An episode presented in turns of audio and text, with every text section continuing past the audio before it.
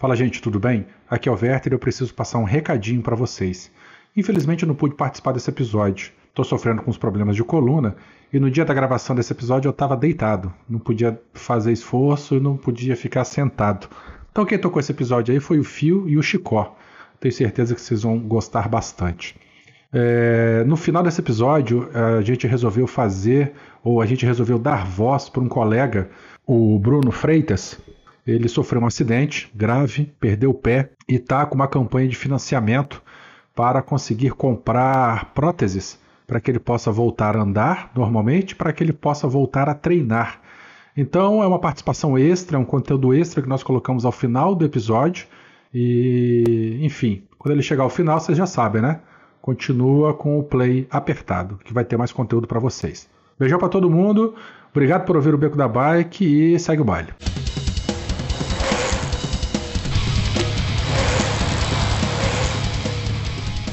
Da Bike, o podcast onde os ciclistas se encontram.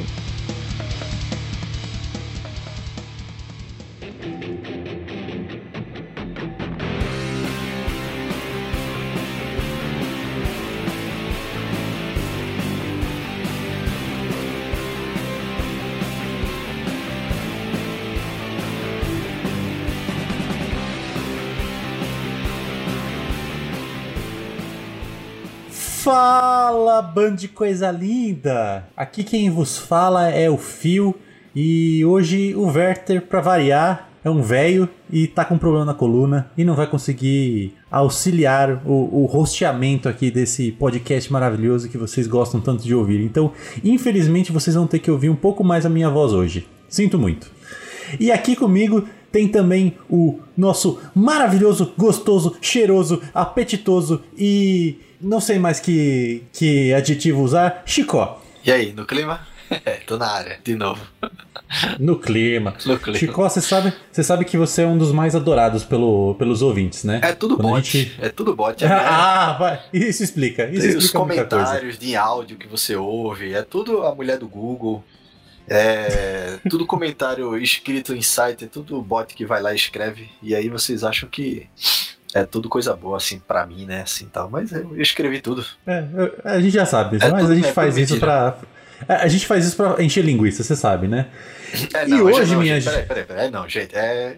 Eu, eu devo um carinho enorme para todos os ouvintes aí que mandam mensagens e tal e comentam nos episódios. Eu tenho estudado como falar Hum. melhor num podcast Aham. para poder entregar um produto, né? Para entregar um, um podcast de qualidade para vocês. Então, muitíssimo obrigado por todos os comentários. Comentem mais, mandem áudio, Anchor, etc. Mas não deixem de comentar, não, que é isso que alimenta a gente, tá ligado? A gente faz isso aqui de graça, né? É, quem pode co- co- cooperar, contribuir, contribui, mas a gente entrega de graça. Tipo, se você não pode, não tem problema, você vai ter o mesmo conteúdo que todo mundo, entendeu? Então, é, é o comentário que, que, que deixa a gente feliz, que faz a gente, caramba, ó, fulano comentou, vamos trazer isso pra pauta talvez e tal. É isso aí. É, como diriam os anciões do mundo podcastal, são os comentários que pagam o nosso trabalho. É, é isso aí. E, e para melhorar, já que o Werther não tá aqui, a gente trouxe dois convidados dessa vez. Um deles você já conhece, já participou aqui mais de uma vez, é o nosso querido Hugo Carlos, o famoso Hugão. E aí, Hugão? E aí, pô, suave? E aí, no clima? Só pra sou o melhor bot do Chico até agora. É o único, é o único bot do Chicó que, tem, que faz coaching. É, é. Exatamente. Coaching e feedback. O Hugão foi um dos caras que comentou lá nos pod- no podcast da Julie Hirata, maravilhosa. E, e me deixa muito feliz, né? Obrigado, Hugo. Eu tenho a oportunidade de agradecer você aqui agora ao vivo. Muito obrigado. Olha aí. Poder participar desse grupo. Maravilha. E aí, o convidado mais importante, não que você não seja o Gão, mas esse é mais importante ainda, é o nosso querido Tomás Bueno, do canal Vida Adaptada. Fala, Tomás, tudo bom? Fala galera, E beleza? aí? Cara, é, tô, tô aqui feliz demais, cara. Agora me juntando a vocês e podendo contar um pouquinho da minha história, mas sou, sou grande fã do, do podcast, cara. Sou, sou muito fã. Conheci através de um, de- acho que talvez de um bot também, do Chicó, que me convidou. Bem provável. Então, não sei se era uma pessoa, eu acho que pode ter sido um bot. É possível, é possível. Mas É desde possível. então, fiquei fã de vocês, cara. Gosto demais do podcast. Parabéns. Eu tô fazendo coração com a mão aqui. Pô, tá? bacana, bacana, velho. O Tomás também já tá no grupo lá do Telegram, né? Então tem gente que pode estar achando que ele é um bot. Hoje a gente vai descobrir se é um bot mesmo ou uma pessoa, né? Ou é um bot bem programado, né? É. Tomás, então antes da gente começar com a pauta e tudo mais, a gente tem é, aqui aquela, aquela introdução que todo novo convidado aqui precisa fazer, que é, é, qual que é a sua bicicleta, se tem um nome, há quanto tempo que você tem ela e como que você entrou... Ah não, como você entrou acho que a gente deixa pra nossa pauta principal, mas conta um pouquinho da, da sua bicicleta pra gente. Beleza, são algumas, é, eu, mas a, a minha, meu xodó, cara, é uma Giant é, 1991, uma Giant Yukon. Ela é uma mountain bike, aro 26 originalmente, é, mas daquela era do mountain bike que não existia suspensão, nem dianteira nem traseira. É, e essa bike, ela na verdade era da minha mãe, eu herdei dela, eu roubei dela. E, e, cara, eu, eu tinha, sei lá, 10 anos de idade e a bike ela é tamanho 21. Minha mãe tem 1,60m de altura também, sempre foi. Caraca, 21 pra ela? Então, essa é a comédia, né? Acho que foi por isso que eu, que eu acabei afanando a bike. Mas eu, com, a- com 10 anos, andava nessa bike já. E, e essa Uhum. bike veio me acompanhando desde então. Até tenho vídeo lá no canal sobre ela. é, porque agora, já nessa era nova do mountain bike, eu resolvi aposentar ela do mountain bike e consegui adaptar para o 700. Então ela virou uma híbrida, né? Essa bike hoje Olha ela, aí. ela- ela é uma híbrida com aro 700, pneu 28 e, e é meu xodó, cara. E além dela, eu tenho uma, uma Soul Volcano, que é uma full suspension de carbono, que é a minha Uhum. bike racing, né, a bike de competição. E ah, tem algumas outras, mas é, acho que essas são, são as principais. Agora eu tô com uma bike emprestada é, da Sense, talvez até tô namorando para ficar com ela, porque é uma, uma gravel. E cara, eu tô apaixonado pelo mundo das gravel. Não vejo a hora de ter a Ah. minha, a minha própria gravel. Seja bem-vindo. Seja bem-vindo, porque gravel é, é amor, cara. Pode falar. Gravel e, e fixa é, foda demais, é bom demais. Vai, Hugão, eu sei que você tá, você tá coçando aí pra falar sobre a, a bicicleta dos anos 90 deles, é, mountain bike sem suspensão. Vai, fala. Cara, é uma bike sem suspensão dos anos 90, tipo, é uma gravel antes da gravel, né? Isso, Ele exatamente. querer uma gravel agora, né? Ai, ai, mas vamos lá, gente. Então, Felipe, toca a vinheta e vamos falar um pouquinho sobre essa vida adaptada aí. Beco da Bike. Coloque água na sua garrafinha, afivele seu capacete e bora pedalar.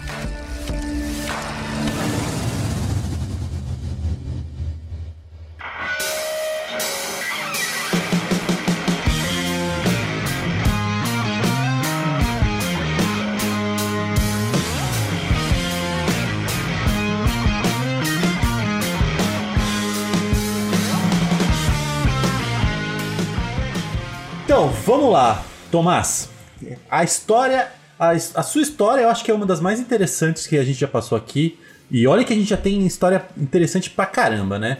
É, eu quero, quero colocar aqui a introdução pra você começar a falar, que é você coloca na sua bio do Instagram é a seguinte: é, meu braço parou, a minha vida não. Cara, conta pra gente, que- como é que foi isso aí?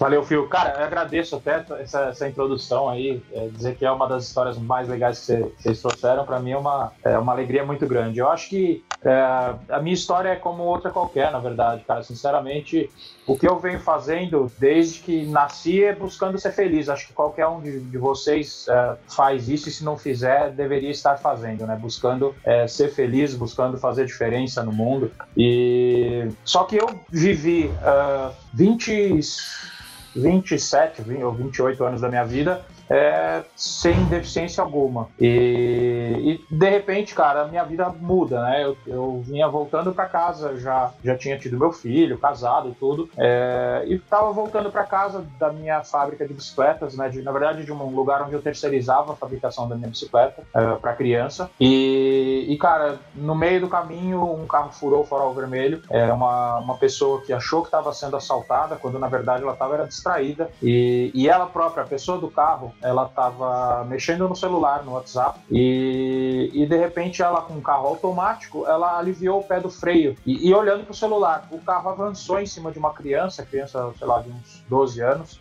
e o menino deu um salto para trás, assim, para se desvencilhar do carro, né, para se esquivar, e deu um tapa no, no capô dizendo: Ô oh, tia, não tá me vendo, vai me atropelar. E aí essa pessoa se assustou, achou que estava sendo assaltada, porque estava em outro planeta nesse momento. Ela pisou com toda a força no acelerador, 5 horas da tarde, e atravessou o farol vermelho. E eu vinha vindo na minha moto, tranquilo, é, contente, que eu ia estar ali daqui a pouco cuidando do meu filho. Quando de repente aquele carro atravessa o farol em alta velocidade, era um cruzamento que eu não tinha visto visão do que do estava acontecendo, eu não tinha como enxergar nem os carros que estavam parados por conta de muito mato, muita coisa que tinha, então era um farol seco, é, cego, assim, sabe? Um cruzamento cego. Você não, tinha, você não tem como ver nem os carros que estão parados aguardando o semáforo abrir, e para mim o farol estava aberto, né?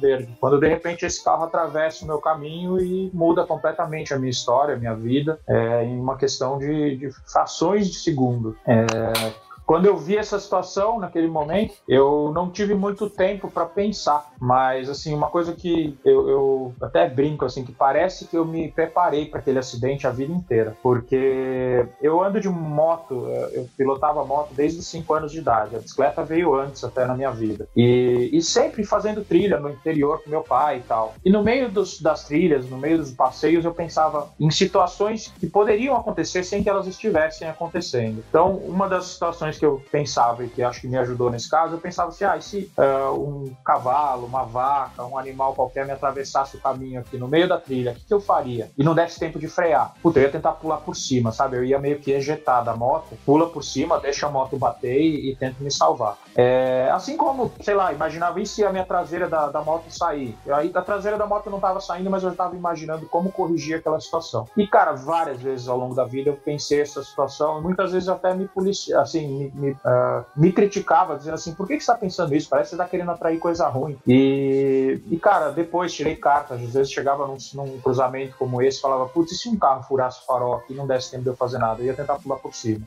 Cara, foi. Também que uma premonição, né, cara? Isso, isso. E, e, assim, o que, que aconteceu foi que, cara, é como se fosse uma fase de videogame que você joga a vida inteira. Ou seja, você tá tão acostumado com aquela fase que quando você já sabe a hora que vai acontecer alguma coisa, o que, que você tem que fazer sem ter que pensar, entendeu? Não dá para dizer que é instinto, porque o instinto é o que nasce com a gente foi uma reação que eu meio que treinei para ela. E aí é, eu automatizei essa reação. Então, na hora que tudo aquilo aconteceu, cara, eu me lembro assim de não dar tempo de raciocinar nada, mas eu saltar, sabe? Eu simplesmente pulei. E o que é muito comum nesse tipo de acidente, a gente vê as pessoas morrerem sempre nesses acidentes, é a pessoa agarrar com toda a força na moto e, e, bater de cabeça na lateral do carro. É, e aí raramente sobrevive numa, numa situação dessas. Então foi, de certa maneira, algo que me salvou porque eu ejetei da moto, o meu joelho esquerdo ainda bateu no guidão, eu tive uma fratura exposta, minha, minha patela estilhaçou, e aí eu voei, uh, sei lá, uns 20 metros de distância.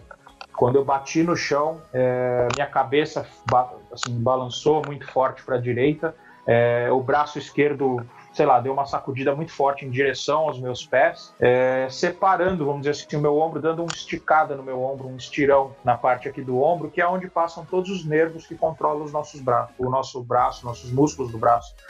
E aí, a partir daquele momento, os, esses nervos foram arrancados da medula e meu braço nunca mais mexeu, sabe? Eu tive uma paralisia total do braço. É uma lesão chamada lesão de plexo braquial. Até no mundo médico, em alguns estados, em algumas cidades, é, nem os médicos conhecem direito essa, essa lesão. Então, é, é uma lesão que, inclusive, depois eu fiz um vídeo para o YouTube e já recebi vários parabéns assim dos próprios médicos, dizendo: puxa vida, até então ninguém tinha explicado tão bem é, algo assim num, num, vídeo público como você. Né? Então, a partir daquele momento, eu tive essa lesão, meu braço parou, como eu sempre digo, né? E, e cara, eu sempre tive maior apoio da, da, minha família, da minha esposa, de todo mundo. É, eu não, não acho que eu venceria, que eu faria é, tudo que eu venho fazendo se não fosse esse apoio todo que eu recebo. É, mas assim, desde o início eu, eu pensei, cara, não dá para voltar. Ainda não inventaram uma máquina para voltar ao passado, sabe? Não, existe. De volta para o futuro, aquele, aquela história toda, ainda não inventaram. Então é. o que, que eu faço, cara? Dark. Eu posso... Dark não existe, gente, infelizmente. Não, infelizmente. Então, ou, fe... ou felizmente, né? Porque aquela aquele rolo todo que é aquela série, talvez seja melhor mesmo. É verdade, o cara tem que sair consertando toda a besteira. É. Mas desculpa, é só, só Não, uma reflexão aqui. imagina. Continua.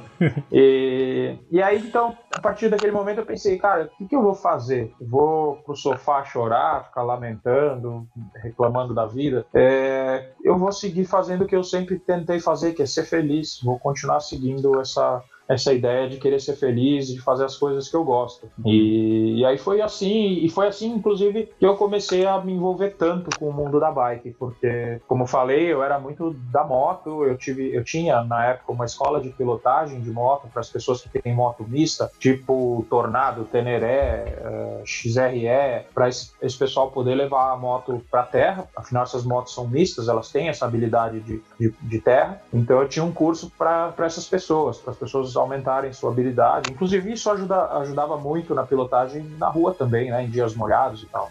É, Fazendo- Só fazendo um adendo aqui, às vezes tem ouvintes que não entendem de moto. As motos pistas seriam o equivalente às gravel, né? Elas são motos Isso. boas para pegar a estrada e também para andar na terra, mas não são aquelas motos total de terra, de fazer piruetas, né? Exatamente. Isso são, motos, e são motos, inclusive, emplacadas, né? São motos que você roda na cidade, você tem seta, tem farol, tem luz de freio, tudo. Mas elas são motos que têm essa aptidão para ir para terra também. Então eu ensinava essa galera a ir para terra. E Ô, então, ô, Tomás, sempre- desculpa te interromper, desculpa interromper, Imagina. mas assim, é, então quer dizer que você já vinha, é, já tinha um canal no YouTube falando sobre motocicleta, e então essa, quando tu sofreu o trauma do teu acidente, esse, essa, esse movimento para o ciclismo foi muito natural, assim, de, ok, eu não posso, eu não posso pilotar moto agora, mas eu posso pil- pilotar uma bicicleta, foi assim? Porque assim, é uma dúvida que eu tinha era se tu tivesse um, um insight, assim, uma. Eita, pô, peraí, eu vou. Eu tô com o meu braço parado, mas eu gosto de pedalar. Pra mim, você já era um cara do ciclismo há muito tempo, entendeu? Não, Não, era um cara. não. Entendeu? E aí, assim, você contando essa história, agora tá ficando claro pra mim. Não, e aí não era- você migrou, né? E sim, eu era da bike assim, cara. Eu desde moleque, sempre apaixonado por Aham. duas rodas. Sim, como, como a moto. maioria de nós, né? A maioria de nós, assim. Sim, mas muito por moto. Eu era doente por moto. Eu ficava esperando o final de semana chegar pro meu pai poder ah, falar: vamos, vamos andar de moto. A gente vestir toda aquela tralha, joelheira, capacete, cotoveleira, colete, bota e tudo, e fazer trilha. Então eu ficava durante a semana pirando nesse, no final de semana que ia chegar. Enquanto não chegava, o que, que eu fazia? Eu tinha uma Caloi Freestyle, uma, uma BMX 020, né? Ia pra rua com enxada, pá. Eu morava um pouquinho mais pro interior de São Paulo. É, e aí a gente ia com enxada, pá, carrinho de mão, construía um monte de rampa na rua, ou às vezes com madeira, pregava umas madeiras, construía a rampa e ficava saltando e esperando o final de semana chegar para eu andar de moto. É, mas aí quando rolou o acidente, é, foi como você falou assim, foi o, mais natural eu ir pro lado da bike, mas a- meu pensamento naquele momento foi o seguinte, Chico, eu, eu falei, cara, é, eu, eu vou voltar a pilotar moto. Só que para eu fazer isso, eu tenho que começar a treinar na bike. É, São duas rodas também, eu vou treinar equilíbrio, vou começar a me acostumar com a pilotagem com um braço só e tal. Daqui a pouco eu volto pra moto. Pô, bacana. Isso, isso foi estratégico, assim. Tu pensou, ah, eu quero voltar pra moto, mas vou começar devagar na bicicleta, porque afinal de contas as duas têm guidão, né? Isso você vai pilotar, pilotar com uma mão só. Então foi Exato. puramente estratégico isso aí. Exato, exato. E quando eu sofri o acidente, é, as pessoas que, que sabiam que eu era doente por moto, que eu não ia abrir mão disso, Aham. é, às vezes me mandavam inclusive vídeos, assim. Tem, tem alguns vídeos muito legais no YouTube. Inspiradores, né? É, de cara andando com um braço só. Tem um, tem um tiozinho é, que, que faz moto velocidade com um braço só e com uma perna só, se eu não me engano. Ele só tem um lado do corpo. Ele teve a amputação dos, do- dos dois membros de um lado só. E aí ele adaptou tudo para um lado só da moto e anda assim mesmo e tal. Aí tem cara que faz, fazia motocross com um braço só. Então, Pô, bacana. Teu, teu acidente foi quando mesmo? o acidente foi em novembro de 2015. 16 de novembro de 2015 2015. pra cá, Vou fazer cinco anos. cinco aninhos. Hoje em dia, teu coração bate mais forte ainda pela motocicleta ou já pela bicicleta? Não, é pela bike, cara.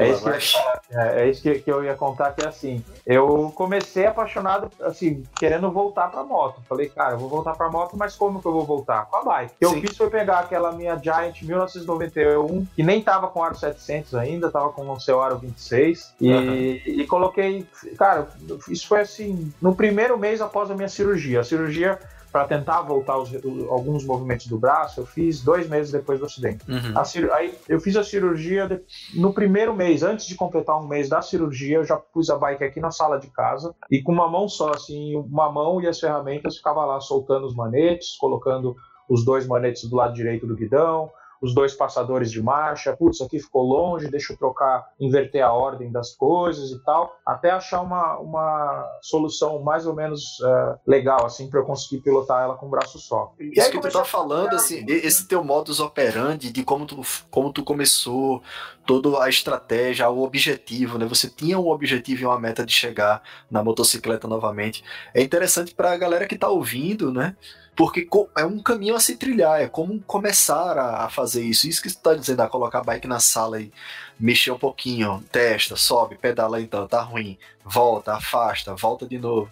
Isso aí é tipo o caminho das pedras, né? Pra galera que, quer, que tem essa dificuldade mundo. também, né? Pra todo mundo. Bacana. Sem dúvida, cara. Isso é legal essa, é legal essa mensagem porque acho que esse é um episódio que, eh, da mesma maneira que quando eu sofri o meu acidente, eh, muitas pessoas me enviaram materiais que elas viram, ouviram, assistiram de pessoas em situações semelhantes ou situações de deficiência que a pessoa tinha que e se adaptar. Da mesma maneira, eu acho que esse podcast de hoje, né, esse episódio, ele tem essa, essa função mesmo, às vezes, de, de informar, de levar essa mensagem legal e vai ter essa, essa função, vai ser transmitido para muitas pessoas com deficiências também e que vão se motivar a fazer algo parecido. Então, o que eu recomendo para essas pessoas é realmente isso, assim, que olhe e tente entender como adaptar aquilo. Algumas coisas realmente vão ser, eu não gosto muito da palavra impossível, mas é, é real. Às vezes algumas coisas podem ser impossíveis mesmo. Mas mesmo assim, você tem que parar e pensar. Por exemplo, eu alguém poderia dizer assim, pô, tocar violão para você é impossível, né, cara? Como é que você vai tocar violão agora? E violão era um troço que eu fazia. Não é impossível, eu só não tive ainda o tempo nem, nem a vontade de parar para fazer isso, mas eu já parei para pensar e falei assim, bom, para tocar um violão, eu preciso, uh, eu conseguiria fazer talvez acordes, só que agora com a mão direita. Eu era, eu era destro, tocava violão, os acordes eram com a mão esquerda. Agora eu teria que pegar o violão e fazer acorde na mão direita. Mas e para tocar as cordas? Aí eu fiquei pensando, falei, pô, eu podia pegar um pedal de bateria que tem aquele pirulito, sabe? Aquele negócio que bate no bumbo. Uhum. Sim, tô ligado. Aí já, já no mundo da bike, né, velho? Falei, bom, vou pegar um conduíte e um cabo de freio de bike ou de câmbio, amarrar na ponta do pirulito, puxar esse cabo até o meu violão, adaptar uma palheta com uma alavanca ali. Toda vez que eu bater no pirulito, a, a palheta vai bater no, no, nas cordas. E aí eu faço o acorde na mão direita e vou ter que aprender a tocar violão com a mão direita.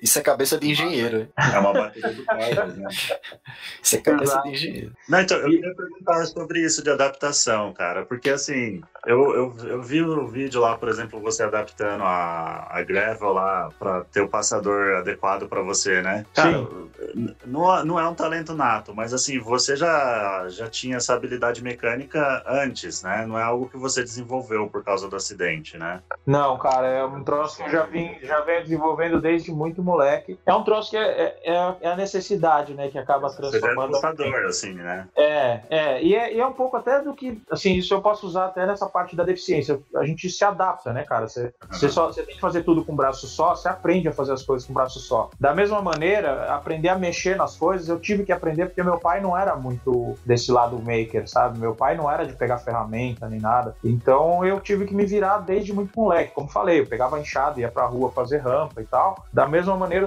eu sempre tive que me virar. Puta, minha bike tá com freio pegando, tá esquisito e não sei o quê. Eu ia, metia a cara. Quantas vezes eu não desmontei é, freio da bike e, e, depois não sabia montar de volta. Eu tive que levar na bicicletaria e falar, me ajuda aqui que eu fiz bosta. É. Mas é assim é. que aprende, né, cara? Coisa de todo mundo, cara. Todo normal, mundo faz normal, isso. Normal, normal. É assim que aprende. O negócio é não ter, é um negócio é não ter medo, cara. Se errar, alguém vai, alguém vai corrigir pra você. Você leva lá e o cara faz e te ajuda. Então é isso, cara. Eu eu comecei a meter a cara, como falei, trouxe a bike aqui para minha uh, sala e comecei a adaptar o que, o que eu precisava para conseguir controlar ela inteira com uma mão só. É, tá. aí, aí, eu antes acho... da Oi. Antes da gente entrar, antes da gente entrar na, na, nessa dessa forma de adaptação aí, cara, é, deixa eu só tentar colocar num, num, num, numa storyline. É, seria você primeiro virou youtuber ou primeiro você adaptou a sua bicicleta? Não, eu sou youtuber antes de sofrer o um acidente, cara. Aí, aí eu convido ah, você. Eu convido você. É, é até o que o Chicote que me perguntou antes. É, era o, É, eu o tinha, lance eu da tinha motocicleta. um canal né? da moto, é, eu tinha um canal que era voltado para moto, que inclusive me deu bastante visibilidade, bastante público para, inclusive, eh, viabilizar essa escola de pilotagem que eu tinha. A escola tinha o mesmo nome do canal, o canal ainda tá lá. Acho, cara, eu recomendo assim dar uma olhada no canal porque tinha coisa muito legal lá nesse, nesse canal, que é o canal Personal Off-Roader. É, é- se escreve igual personal trainer, sabe? Que é o cara que é, é um personal que faz o treino para você, então é um personal trainer, treinador pessoal. É, eu era um personal só que do off-road, então é off-roader, um ER no final. É um símbolozinho laranja e uma moto subindo as letras. assim. Ô Tomás, me diz uma com- coisa. Agora surgiu. Desculpa, Fio, te interromper, mas é bem, é bem rápido. É, agora que falando sobre a motocicleta, bicicleta e tal, e você sendo um cara que transita nesses dois universos, se eu me inscrever no teu canal agora, é sobre motoci- no teu canal de motocicleta. É, eu teria técnicas lá que eu pudesse, que eu pudesse trazer para bicicleta? Alguma coisa do teu canal, de técnicas de pilotagem para trazer para bicicleta? Porque eu imagino que seja muito semelhante ou não, eu tô viajando. Então, assim, Chico, eu não cheguei, é uma pena isso que eu não cheguei a ter, a, a- a ter essa parte de técnica dentro do canal. Eu, eu mostrava muito técnica. O que eu tenho de técnica lá são técnicas que eu acho que não aproveita tanto para moto, para bike, desculpa, que é, por exemplo, para onde olhar, para onde olhar num corredor, como andar de moto num corredor. Embora nem seja do off-road, mas eu cheguei a fazer umas, umas sériezinhas de vídeos para ajudar o pessoal a não sofrer acidente, sabe? Isso estava me preocupando muito. E eu falava, pô, o pessoal sofre acidente por besteira, assim. O cara tá no corredor e, e não sabe às vezes por onde olhar, fica olhando pro, pro retrovisor do carro e bate no retrovisor do carro. É, tem um lá que eu falo para onde olhar na curva, que eu acho que é um negócio que vale pro mountain bike, vale pro speed, vale para tudo, cara, que é Então, Você cara, faz um vídeo assim, cara. No, no É. canal de bike, faz um vídeo com essas técnicas de segurança, tá ligado? é, é E verdade. tenta Tem- transpor isso pra bicicleta, que eu acho que tu é um cara muito capaz de fazer isso, né? Por, por- como eu falei, por transitar por esses dois universos aí. Sim, acho eu, que ia ficar um vídeo massa. Esses dias conversando com, com outras pessoas, os caras vieram me pedir dicas de ajuste da suspensão da bike. E, pô, Ui. no meio da moto eu ajustava a suspensão da, da moto, né? Então eu manjo um pouco dessa parte de, de ajuste de seg, de retorno do, do amortecedor e tal. Então, é, são, são várias coisas que acho que dá pra fazer vídeo mesmo, pra onde olhar é, na bike e tudo. Acho que tudo isso dá, dá pra dar um samba, assim, dá pra fazer muito vídeo legal. Mas obrigado. Beleza, é isso aí. E... Mas, continuando então. É, continuando, continuando, queria dizer só, só continuando aquela, aquela ideia toda. é, eu tava no mundo da bike e, e cara, pra voltar pra moto, mas no final das contas a, moto, a bike tomou conta, assim mesmo, sabe? Eu, é, eu já andei de moto, já voltei a andar de moto com um braço só. É, eu peguei a moto de um, de um amigo emprestado, é, adaptei a embreagem pro lado direito, pro mesmo lado do acelerador. Então fiquei com o acelerador, freio dianteiro, embreagem, tudo na mão direita. E, Uhum. e já fui, já fiz trilha de moto, cara. Já, já fiz uma voltinha. Tem, se eu não me engano, tem no, no canal novo, no, no, no Vida Adaptada mesmo. É, eu acho que eu não pus no canal antigo, mas no, no canal novo tem esse vídeo voltando a pilotar moto com um braço só. E, cara, foi emocionante, foi demais, assim. Só que a bike acabou tomando conta mesmo da minha vida, cara. Eu É uma paixão é, que cresceu de, de uma maneira absurda dentro da minha vida. Ah, a bicicleta é demais, a bicicleta é demais. Deixa eu mesmo. dizer, tu comentou lá atrás que tua infância era no interior de São Paulo, você é do, mais do interior de São Paulo e tal, e que andava de BMX. Tu ainda tem essa BMX? Infelizmente não, cara. Esses dias eu até. Esses dias, sei lá, mês, o ano passado, assim, eu encontrei uma igualzinha pra vender, quase comprei, assim, pela nostalgia de, de ter ela. Mas não, infelizmente eu não tenho essa que eu tinha, que eu, que eu mencionei, uma, uma Caloi Freestyle. Agora eu tenho sim uma bike que me acompanha, acho que desde os 12 anos, 11 anos de idade, eu acho. Que é uma, uma BMX Alpha Mac, é uma Alpha Mac Eagle. Ela é uma roxinha com uma águia adesivada, assim. Uma bike rara, cara. Eu, eu achei umas pra vender é, em site antigo, assim. Acho que eu, eu acabei, na verdade, achando no cache de um, de um site antigo. O site já não tava mais nem no ar. Ô, E- Fio, tu lembra de se a Eu gente tem mais alguém que é da, da BMX no grupo, no Telegram? Então, no, no grupo do Telegram eu não lembro não, cara, mas Eu o, acho que é o pouca Werther, gente. O Werther, desde que a gente entrou pro, pro, pra equipe aqui, Uhum. é, ele tá louco pra fazer um, um, um programa sobre BMX, cara. Então, querido ouvinte, se você está escutando e, e gosta muito desse, dessa área do ciclismo, dá um toque pra gente, porque daí a gente pe- consegue pegar mais gente pra falar sobre isso. E aí eu queria até trazer o Tomás de novo pra pra falar sobre essa, essa modalidade, tá? Pô, inclusive, cara, é, a gente tem um, um PCD, uma pessoa com deficiência, que é BMXer, cara, que é um cara do BMX, Olha Eu- aí, ó. que é o Ah. perna. Já fiz entrevista com ele, ele tem uma perna amputada e, cara, o cara compete de igual para igual, não existe categoria PCD no BMX. E eu, eu vi ele competindo naquele festival Bike Brasil, Uhum. ali na. Ali na Imigrantes, no início da Imigrantes. Sei, É, sei. O cara foi competir de igual para igual com todo mundo, assim, é muito louco. Perna é, é um sarro, cara. É gente fina pra caramba. Foda, foda, muito bom. Recomendo, de repente vocês podem conseguir trazer o Perna aí pra contar a história dele também. Já tá, tá, tá ouvindo aí, né, Werther? Vamos, vamos trazer essa- esse pessoal aí pra falar sobre isso. Mas, cara, é. de- desculpa, voltando aqui pra, pra, pra, pra sua vida, né? Porque a gente é foda. A gente começa a falar de uma coisa, aí arrasta a outra, e vai pra um outro caminho. É. Puta, é- O ouvinte deve ficar, o ouvinte deve ficar louco com a gente. Mas, cara, é, o que que fez pra você. é, tudo bem, você começou a, a pedalar pra voltar a andar de, de, de moto. Só que o que que, o que que foi. Qual que foi o, o tchan? Qual que foi o clique na sua, na sua cabeça que falou: não, meu negócio é a bicicleta mesmo? Cara, foi pouco a pouco, não, não sei se teve um clique, assim, eu, eu- uma coisa foi levando a outra, sabe? Eu, eu comecei, como falei, com a bike, aquela 1991, eu tinha na época também uma Merida eh, mountain bike com suspensão dianteira, mais uma hardtail, eh, ou seja, com o rabo duro que fala, né, sem suspensão atrás, e, e cheguei a Rabo duro é o Chicó. Cheguei Ah, a adaptar essa bike. Eu cheguei a adaptar essa bike também pra andar e tal, mas, cara, ficava andando na cidade e tal. E, e aí, em contato com, com outros deficientes, né? A gente, isso, isso é muito legal, assim, né, conversando com as pessoas e tal. Me colocaram num grupo de, de paraciclistas, e aí lá a gente conversou. é, me deram a dica de falar, cara, se você vai pilotar com um braço só, se você é um cara como um deficiente que tem um- uma deficiência no braço, é, você vai passar 95% do tempo sentado na bike. E aí você vai tomar muita porrada na coluna. O ideal é uma bike full suspension, uma bike que tenha suspensão atrás. Uhum. Então, a partir dali, eu comecei a pensar em vender aquela Merida e conseguir uma full suspension. Quando fui ver os preços de full suspension, até tem um vídeo contando essa história lá no, no canal. É, é um preço muito absurdo para aquele momento da minha vida e, e talvez até hoje. Mas enfim, Mas. Amiguinho, só, só um minutinho, Tomás. Amiguinho. momentos da minha vida. É. Amiguinho, você que pega e vai, vai falar, nossa, vou começar a andar de, de bicicleta de estrada. Aí você se assusta com o preço de bicicleta de estrada. Você ainda não viu o preço de uma verdadeira full suspension, tá? é por aí. Você- é porque o negócio é, é- é difícil pra gente. Ainda mais brasileiros, né? Mas continua, Tomás, manda aí. Então, cara, aí foi engraçado, porque eu, eu encontrei uma bike, uma Aro 26, full suspension. A história dela é muito legal, mas eu vou resumir pra vocês aqui. É, um amigo me falou, Tomás, eu tô querendo ajudar um outro amigo que quer começar a pedalar na cidade, que bike que você recomenda? Porque ele tava indo no Carrefour comprar uma bike. Eu falei, não, cara, não, Não. Compra, bike- não compra bike de mercado, cara, por favor.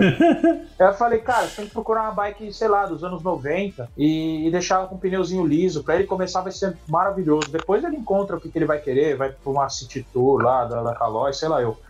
É, aí eu falei, quer ver? Vou procurar uma bike parecida com a minha. Aí fui lá e coloquei Giant Yukon, que é essa 1991 que eu tenho. Uhum. E, cara, encontrei uma Giant Yukon 2011, ou seja, 20 anos mais nova, full suspension, aro 26, mas full suspension. É, e, cara, tava num preço que eu podia pagar, e foi minha primeira bike, assim, minha primeira mountain bike, de, como, quando já depois de deficiente, entendeu? É, Aí você pegou, ao invés de ajudar o amiguinho, você pegou pra você. Sim, aquela sim, eu até Não, é que esse amiguinho nem ia prestar pra ele, andar de full suspension pra ele pedalar na cidade. Eu até achei depois uma igualzinha a minha mesmo, a 91, e, e indiquei pra ele comprar. Nem sei se o cara comprou no final, porque era amigo do amigo, mas enfim. é, essa aí era pra mim, cara. E era, eu- tanto é que era pra mim que é o seguinte: essa bike, eu falo que tem uma história muito legal, porque foi muito legal mesmo. Eu- quando fui comprar essa Merida, eu comprei numa bicicletaria lá, em- lá na Granja Viana, chamada Pedal Pardal. E, cara, entrei nessa loja, primeira bike que eu olho, uma Giant, eh, essa Giant Full Suspension, branca, preta. Aí eu falei, nossa, que bike linda e tal. Mas não é pro meu bolso. Na época eu perguntei quanto era, seis pau. Aí eu fui paguei dois mil na, na Merida e pronto. Isso em 2012. Aí anos depois fui lá, achei essa Giant Yukon full suspension e tal. Fui buscar na casa do cara. Quando eu olho no quadro, adesivo, pedal pardal. Eu falei, cara, você comprou essa bike na pedal pardal? Ele falou, foi, em 2012 e tal. Eu falei, cara, eu não acredito, só tinha essa. Ele falou, é, só tinha essa mesmo, era do meu tamanho, inclusive XL. Eu falei, cara, eu entrei na loja, me apaixonei por essa bike. Falei, um dia eu vou ter uma bike dessas. E no final essa bike foi ser minha, a mesma. Literalmente a mesma bike, cara. Então foi. Era destino, Coincidência, cara. né, velho? Nossa, Era cara, destino. era destino, cara. Foi animal. E, e aí, cara, foi com essa bike que eu comecei a andar. Aí um amigo meu eh, me chamou pra pedalar, nós fomos na Serra do Japi fazer um, fazer um rolê. Foi aí que eu vi como eu tava destreinado, cara, como eu precisava treinar muito, porque esse amigo subia aqueles morros, saía tranquilo, e eu babando, sofrendo, cara, demais. É, E aí comecei a treinar, cara, aí, putz, pô, por que, que você não participa um dia de uma prova? Porra, é mesmo, vou lá, cara. Aí falei, puta, eu vou participar de uma prova. É, cara, acho que ganhar dos deficientes deve ser tranquilo, porque, velho, eu, eu sou. Eu sou piloto, instrutor de pilotagem, eu acho que eu vou mandar.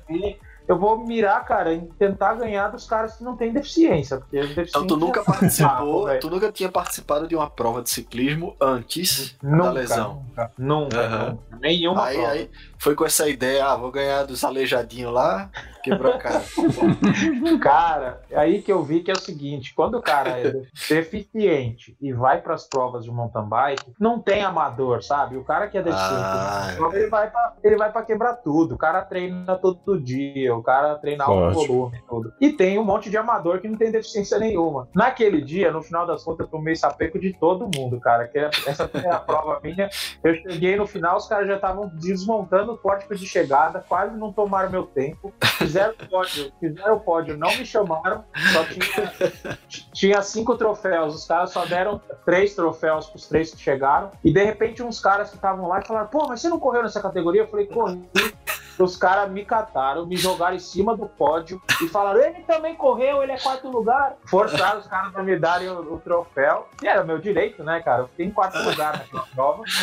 Mas eu cheguei com a prova quase acabando, assim, e os caras me deram o troféu. chegou, chegou na, na linha de chegada, a turma tava varrendo lá o ambiente. Esse, né? exato. Não, peraí, peraí, peraí, peraí, peraí. Pera- Não, peraí, peraí, peraí. Eu acho que eu me perdi. Quantas pessoas eram?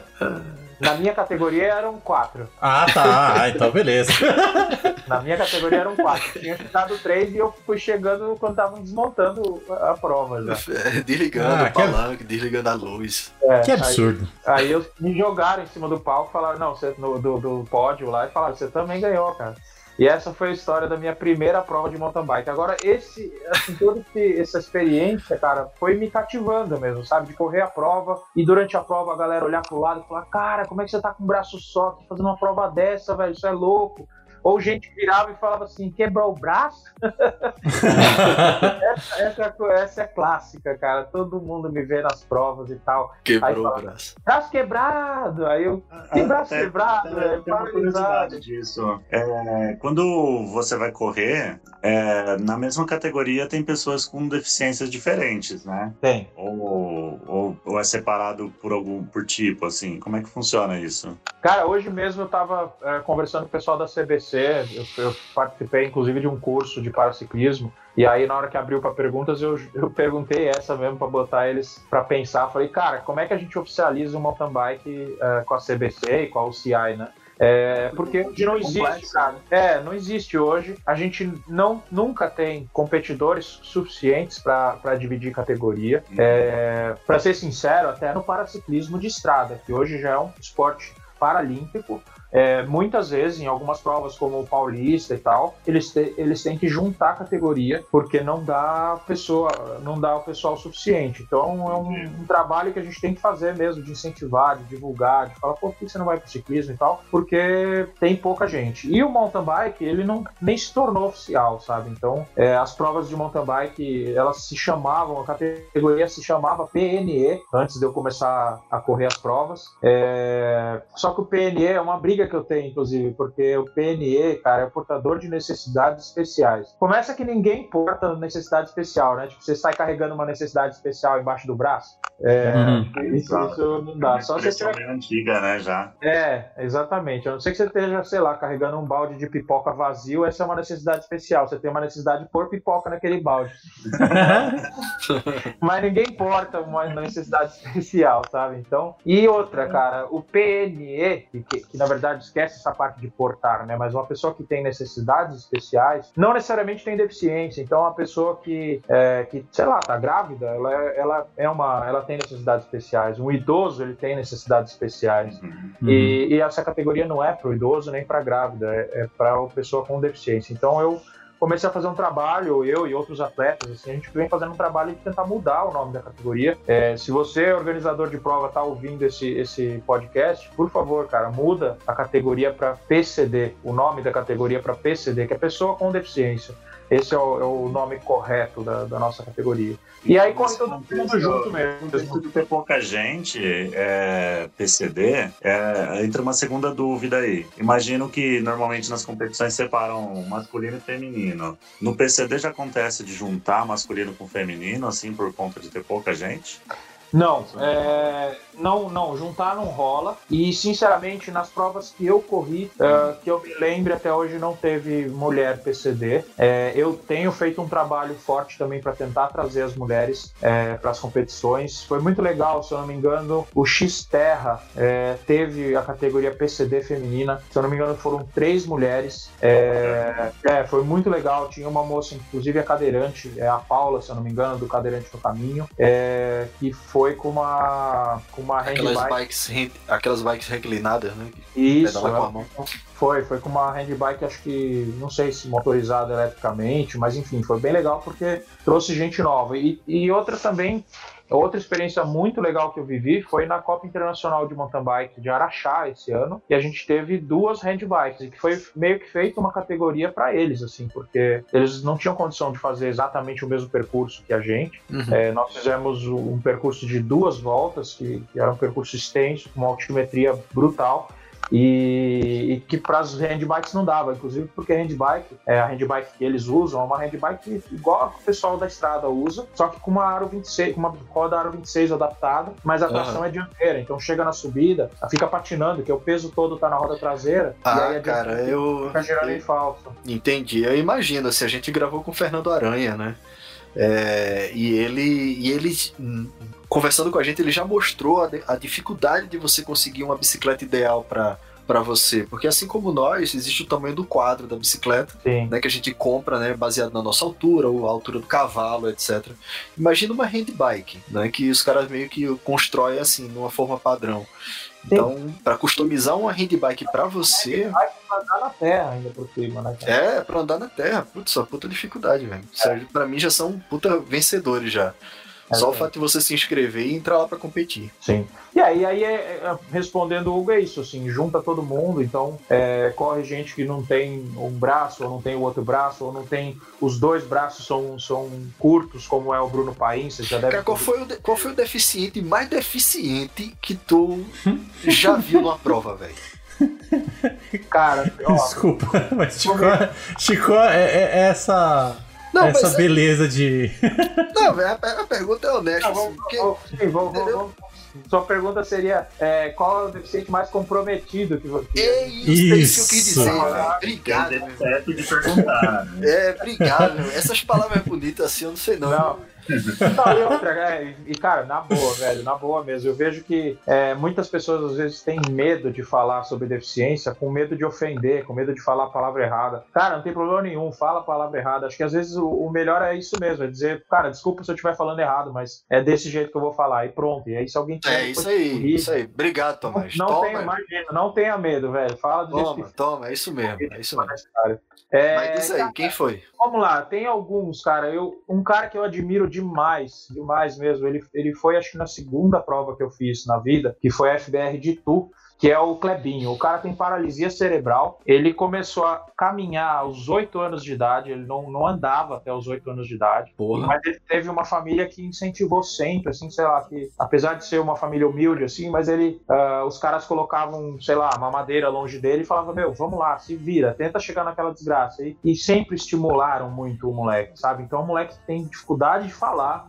ele. Mas é assim, um coração de ouro. E, e ele tem dificuldade de equilíbrio, cara. É impressionante como que o cara consegue no- subir numa mountain bike, numa bicicleta, com duas rodas, não é triciclo, não é nada. E, cara, ele faz a prova, e cai, levanta, às vezes chega todo ralado no final da prova. E ama o que faz, cara, ama o que faz. Ele volta e meia, pega e, sei lá, do nada aparece na porta de casa aqui. Não, eu tava pedalando por São Paulo e, e vim aqui te ver, Tomás. Pô, que É, massa, velho. Esse é um cara que eu admiro demais. Ele tem redes sociais, ele? Cara, eu- ele até tem, ah, mas, putz, agora eu não vou saber de Não, cabeça. não, tudo bem. Não, mas Depois não- tu não é manda pra mim, a gente ativo. coloca. Mano, gente não, coloca aqui. Ele não é entendeu? muito ativo na rede nem nada assim, mas Aham. quem quiser também é só procurar lá no meu canal do YouTube, colo- colocar o procurar a prova de Itu. Se eu não me engano, 2018, é FBR, primeira etapa FBR 2018 em Itu. E aí eu faço uma conversa com ele no começo do vídeo, até coloquei legenda do que ele tava falando, porque é, é meio difícil às vezes entender o que ele tá falando, cara, mas é um cara Aham. de ouro, assim, ele é sensacional. É, tem o Bruno Paim, cara, que acho que grande parte de vocês deve conhecer, o pessoal que está ouvindo aí com certeza também conhece. E o Bruno Paim, inclusive, foi agora o primeiro campeão mundial PCD de, de mountain bike 24 horas. Uhum. É, ele nasceu com, com, é, os braços, os membros superiores é, curtos, eles não, ele não tem as mãos. Se eu não me engano, em um dos braços ele tem o braço, ele, o braço ele termina antes do cotovelo. Você parece, a deficiência dele parece uma amputação, mas ele não teve amputação porque ele nasceu daquele jeito. É, um dos braços vai até antes do cotovelo, se eu não me engano, e eu acho que o outro ele tem um pouquinho depois do cotovelo. E é um cara que, velho, corre Brasil Ride, é, faz o, a, a, a ultramaratona Brasil Ride lá do Mário Roma, é, dessa É. maneira, assim, cara. E, Que- outra, eu já Que não é uma prova simples, tá? Não, que tá fique louco, claro. cara. Não é. É sonho pra mim per- participar dessa prova. Ainda vou realizar o sonho de correr essa prova, mas todo ano eu começo o ano pensando, talvez esse ano eu acho que eu vá fazer. E aí vai passando o ano e eu vou vendo, cara, será que vai dar? Será que vai dar? Esse ano acabou que foi cancelado, infelizmente. É, isso que eu ia falar. Aí chegou o ano que você falou, não, dessa vez eu vou. Aí vem a porra Aí do Covid. pandemia, exatamente. Eita, nossa. Agora, Mas esse, sabe, esse- esse será que vai dar, será que vai dar, é com relação a quê, é, Tomás? É a, a tua capacidade técnica de participar? É grana mesmo? É Cara, o quê? Mas é uma prova cara, é uma prova que a- nas outras etapas, nas outras edições do que passaram aí, eu sei que o custo dela já estava girando acima dos 10 mil reais. Caramba. Então é um custo alto para correr. E, cara, é uma prova bem complicada. É uma prova que tem seis, é, seis ou sete dias. Você tem todo dia etapas de 90 até 160, 170 quilômetros de trilha, de mountain bike, uma altimetria pesada, assim. É uma prova é, é, brutal, assim. É quase um Cape Epic, assim, tá? O Mário Roma, ele é, acho que ele é apaixonado pelo Cape Epic e faz uma prova muito parecida, bem complicada e casca grossa mesmo, assim. Pô, eu fiquei feliz de ouvir tu falar o nome dos meninos aí, né, com deficiência, e os caras, assim, não, não pegam leve, né? Os caras estão aí competindo, estão aí andando de bicicleta, então é possível pra todo mundo, né, velho? Sem Não dúvida, tem cara. essa, não tem essa de, ah, eu tenho um amigo que trabalha comigo e tal, não sei o quê, que ele fez uma cirurgia de hérnia de disco. Ele fez uma cirurgia de hérnia de disco e tal, então pra ele tudo é um pouco dificultoso, sabe? Aí ele entrou no grupo um dia desse, eu acho que vocês chegaram a vê-lo por lá. E aí ele falou: Não, eu tô atrás de comprar uma bicicleta, mas olha, eu tenho um- uma hérnia 33, uma coisa assim. Não sei qual é a numeração do- da vértebra que ele operou, não. Mas aí eu disse: Ó, L, acho que é L33, que acho que é lombar, se eu não me engano. É, tu lembra dele? Desse Sim. meu amigo? Pronto, aí eu te- falei pra ele, cara, se você. Eu tenho o, o- o Felipe Tazan, que é cego, tipo, pedala, né? Tem Tomás aqui, tem uma porrada de gente com problema, tem Werther, que é velho, tem. É. Velho. E tá todo mundo pedalando ali, é realmente, eu acho que dos meus problemas é o menor, né, velho? Eu disse, é, pois é, meu irmão. É, o maior problema é o do Werther, né? Vamos deixar É, claro isso aqui. é Porque esse aí não tem jeito, não. É verdade. Mas diz aí, Tomás, diz aí. É, e, e, cara, tem mais um cara que também foi para esse Mundial de 24 horas que me impressionou, assim, é um cara que é, é incrível o que ele é capaz de fazer, que é o Vitor Luiz. É, acho que nas rede, na rede social dele é... Bom, o Bruno Paim é Paim Legal, você tinha perguntado de rede social, ele no, no Instagram tá como Paim Legal. Uhum. E o, e o Vitor Luiz, eu acho que na, nas redes é Vitor Luiz Herling, se eu não me engano. Ele tem uma amputação transfemoral alta pra caramba, perto da virilha, uhum. ou seja, o cara só tem uma perna. Uhum. E, e, cara, esse maluco foi correr 24 horas de mountain bike e foi vice-campeão. É, ele, eu fiquei impressionado, assim, porque esse cara me deu volta na prova, eu com duas pernas, tudo bem, tudo bem com um braço, mas duas pernas. E, cara, o Mário Roma judiou demais naquele, naquela prova, nesse, nesse Mundial de 24 horas porque era cada pirambeira, cara, era empurra bike morro acima e era empurra bike morro abaixo, cara. Tinha umas descidas e só os prós, assim, só os ponteiros da prova deram conta de descer, porque eram umas descidas muito íngremes, muito soltas, com árvore, com curva no meio dessas descidas e que, e que ele descia da bike e com uma perna só, cara, saía pulando morro abaixo, assim, é um troço impressionante. Depois chegava na subida, ele com uma perna só ia pulando e eu perdi ele numa subida, inclusive. Ele, uma subida dessas de empurrar a bike. Eu tentando empurrar a bike ali, des, me desequilibrando e tal, e tal. O cara botou a bike no ombro e saiu pulando com uma perna só, cara. E me largou para trás. É, é impressionante também o que esse cara é capaz de fazer. Ele é atleta do paraciclismo acho que já até representou o Brasil no paraciclismo de estrada. E, mas é um cara também que eu, que eu tiro o chapéu, que eu admiro demais, assim, velho. Tem tantos Monstro, outros, né? mas assim, é. você, falou dos, dos que tem maior comprometimento aí, acho que são esses, assim, cara, que, que me impressionam, assim, que sempre eu lembro desses caras. É, então... Assim como muita gente às vezes fala assim, pô, é, lembrei de você esses dias, eu às vezes lembro desses caras, sabe? Quando tá difícil para mim, eu penso, podia estar tá mais difícil ainda. E o único peba, então, é tu. é bem por aí, cara. Tô lutando pra não ser. É, mas eu, eu comecei como. Eu era o, o, o, primeiro deficiente amador das corridas. É, cara. então. O resto da galera leva a sério pra caramba, treina todo dia e deixa. Os, os que não têm deficiência nenhuma apanham deles também, velho.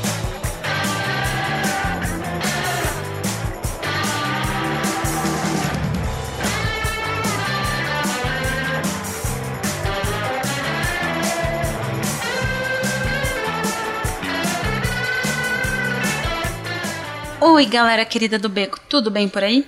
Aline fazendo aquela pausa em mais um episódio nesse bate-papo maravilhoso para dar os recadinhos, mas eu prometo que eu vou ser bem rapidinha hoje e deixar vocês voltarem para esse, esse, episódio maravilhoso. Aproveita o recadinho, vai encher sua garrafinha de água e bora. Um, vocês estão sabendo, né? A gente tem o Regenerativo, o nosso spin-off. Agora tem beco toda semana. Confere lá, procura no, sua, no seu agregador de podcast por Beco da Bike Regenerativo ou no anchor.com.br barra Beco da Bike que você vai encontrar os nossos feeds por lá. Confere, tá bem legal. A gente tá deixando para ler os recados e e-mails que vocês mandam por lá para não ficar o beco principal ainda mais comprido. Então eu quero todo mundo participando e, e dando feedback do regenerativo para ver, para a gente saber se vocês estão gostando ou não, tá bom? E lá pelo regenerativo você também pode mandar sua mensagem de áudio de até um minuto que a gente vai tocar no episódio e comentar o seu áudio. Manda seu áudio, participa que a gente quer ouvir a voz de vocês, tá bom? E nós temos várias maneiras de vocês ajudar a gente. Vocês já estão carecas de saber. Uma delas é pelo PicPay. Confere, procura aí no seu PicPay, Beco da Bike, dá uma olhadinha lá para ajudar a gente. Qualquer quantia é válida. Se não puder ajudar, não tem problema. Só sai compartilhando nosso episódio que a gente já vai ficar feliz demais. E eu vou pular os recados comuns falando que tem Beco da Bike em todas as redes sociais para falar para vocês que temos concurso cultural rolando no nosso Instagram. Confere lá instagram.com/beco da bike que a gente está sorteando camisetas do Cozido. Yay! Obrigada, Cozido! Confere lá as regras para participar e tenta garantir a sua que as camisetas são lindas, tem foto lá para vocês darem uma olhada. E eu vou ficar muito feliz de ver depois quem ganhou mandando a foto pra gente, tá bom? Então confere lá as regras para concorrer a uma camiseta linda do cozido para vocês. E sem mais delongas, é isso por hoje, pessoal. Vou ser bem rapidinha, porque o episódio já tá gigante. E eu sempre falo que o Walter vai me matar, mas eu acho que qualquer dia ele vai me matar mesmo, viu? Então é isso, pessoal. Confere o Regenerativo, confere o nosso concurso cultural e se puder ajudar a gente no PicPay, a gente vai agradecer de monte. Muito obrigada, um beijo e que fiquem com esse episódio top. Beijo, tchau!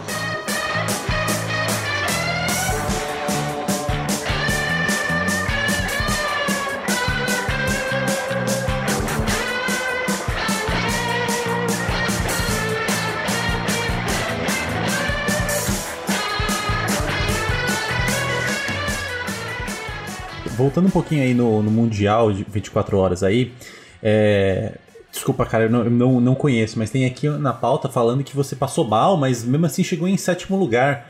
É, conta aí a, essa visão aí da, sua, da história pra, pra gente. Claro, cara, claro. É, é, é, é, aquilo assim que a gente conversou agora há pouco, né? Se, quando que me deu o estalo de, cara, vou pro mundo da bike. Não teve, cara. Então uma coisa foi levando a outra, sabe? Eu fui competir num Brasil Ride Warm-Up, eu competi um campeonato inteiro de, de mountain bike, acho que foi esse de 2018 da FBR, quando eu conheci o Clebinho eu competi aquele campeonato inteiro. Se eu não me engano, fui vice-campeão aquele ano, no, no campeonato, né, na, na, no fechamento do campeonato. E, e aí, cara, você começa a querer buscar novos desafios, desafios um pouquinho além. E aí fiquei sabendo, cara, vai ter um mundial de mountain bike 24 horas no Brasil, no ano de 2019. E, e cara, a categoria PCD tem incentivo, acho que não pagava inscrição. É, aí falaram também que tinha como não pagar a hospedagem, se a gente topasse se hospedar numa escola da, da cidade cidade, porque a cidade estava oferecendo as escolas para a gente se hospedar. Uhum. E, enfim, eu falei, bom, acho que essa competição vai rolar de ir. E, cara, eu nunca tinha corrido nem um 12 horas, nem um 6 horas de mountain bike, sabe? Eu falei, vou me meter logo num 24 horas, mas estamos aí, cara. É aquilo que eu falei lá no início do episódio, sabe? Eu tô lutando, todos os dias eu tento lutar um pouquinho para chegar na minha felicidade, sabe? Para ser feliz. Eu tô lutando para ser feliz, cara. Então,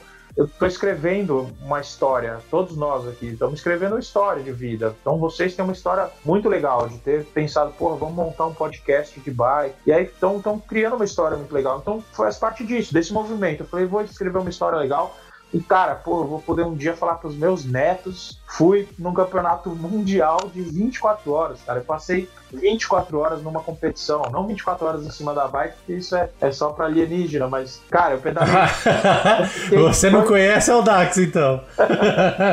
cara, eu fiquei é, 18 horas na bike nessa competição. É, a gente, nós nos juntamos em três PCDs, uh, é, pegamos um carro e fomos os três viajando de carro até, uh, até Costa Rica, Mato Grosso do Sul. E, e cara, entramos na prova, competi. É, eu fui muito bem, assim, me senti super bem ao longo da prova. Só que a coisa vai evoluindo.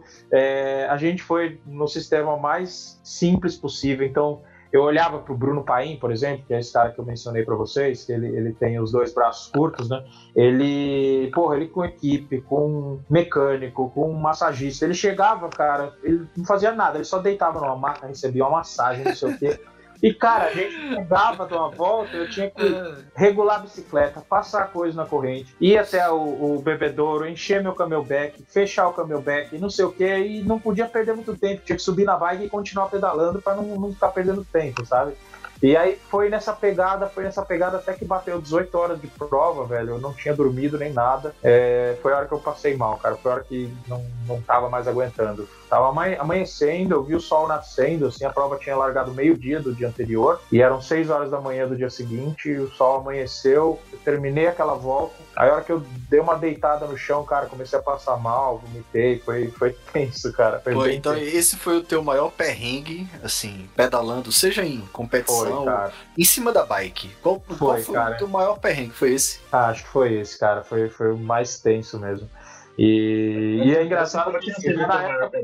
Peraí, repete de novo. Qual tinha, qual tinha, sido o meu maior pedal? É isso? É, seu maior pedal antes desse. Você foi lá e meteu a cara em 24 horas de pedal. Qual é engraçado, é. Eu tinha, eu tinha feito no máximo 82 km, cara. Eu fui, eu fui pedalar em Romeiros com o Samuca, o Samuca que é lá de, de Miami. Acho que vocês devem conhecer o canal dele, Powerlink Bike. É amigão. Uhum. Veio pro Brasil, me chamou, falou: Tomás, vamos pedalar em Romeiros. A gente tem que fazer um desafio lá, pedalar pelo menos 80 km. E eu fui lá e fiz esses 80 km. E E aí, aí peraí, fui- você tá me dizendo que quem faz 80 km faz 24 horas de pedal? Aí, ó. Aí, ó. É, o que, é, é isso que eu sempre falo, gente. É, Porra, é que só, é só confirmação aí, ó. Cara, se estiver motivado, tiver vontade de fazer, você faz, velho. Tem Massa, que... cara, muito legal. tem que De botar na 82 cabeça lá e- pular pra isso. Foi, já fui lá logo pro, pro Mundial, fui correr. Se eu não me engano, nesse nesse tempo aí eu fiz 160 km. E detalhe, né? Eu fiz 80 km de estrada. Toda, km, toda quilometragem que você pega de mountain bike, cara, você pode multiplicar aí por dois ou três, pra você saber o que é aquilo, pesado. o que é equivalente no, numa na estrada, exatamente. Ah, cara, dependendo, dá pra colocar uns quatro aí, hein? Então, é, é, é, e acho que nesse caso aí. Coisa. E, e E nesse caso foi assim.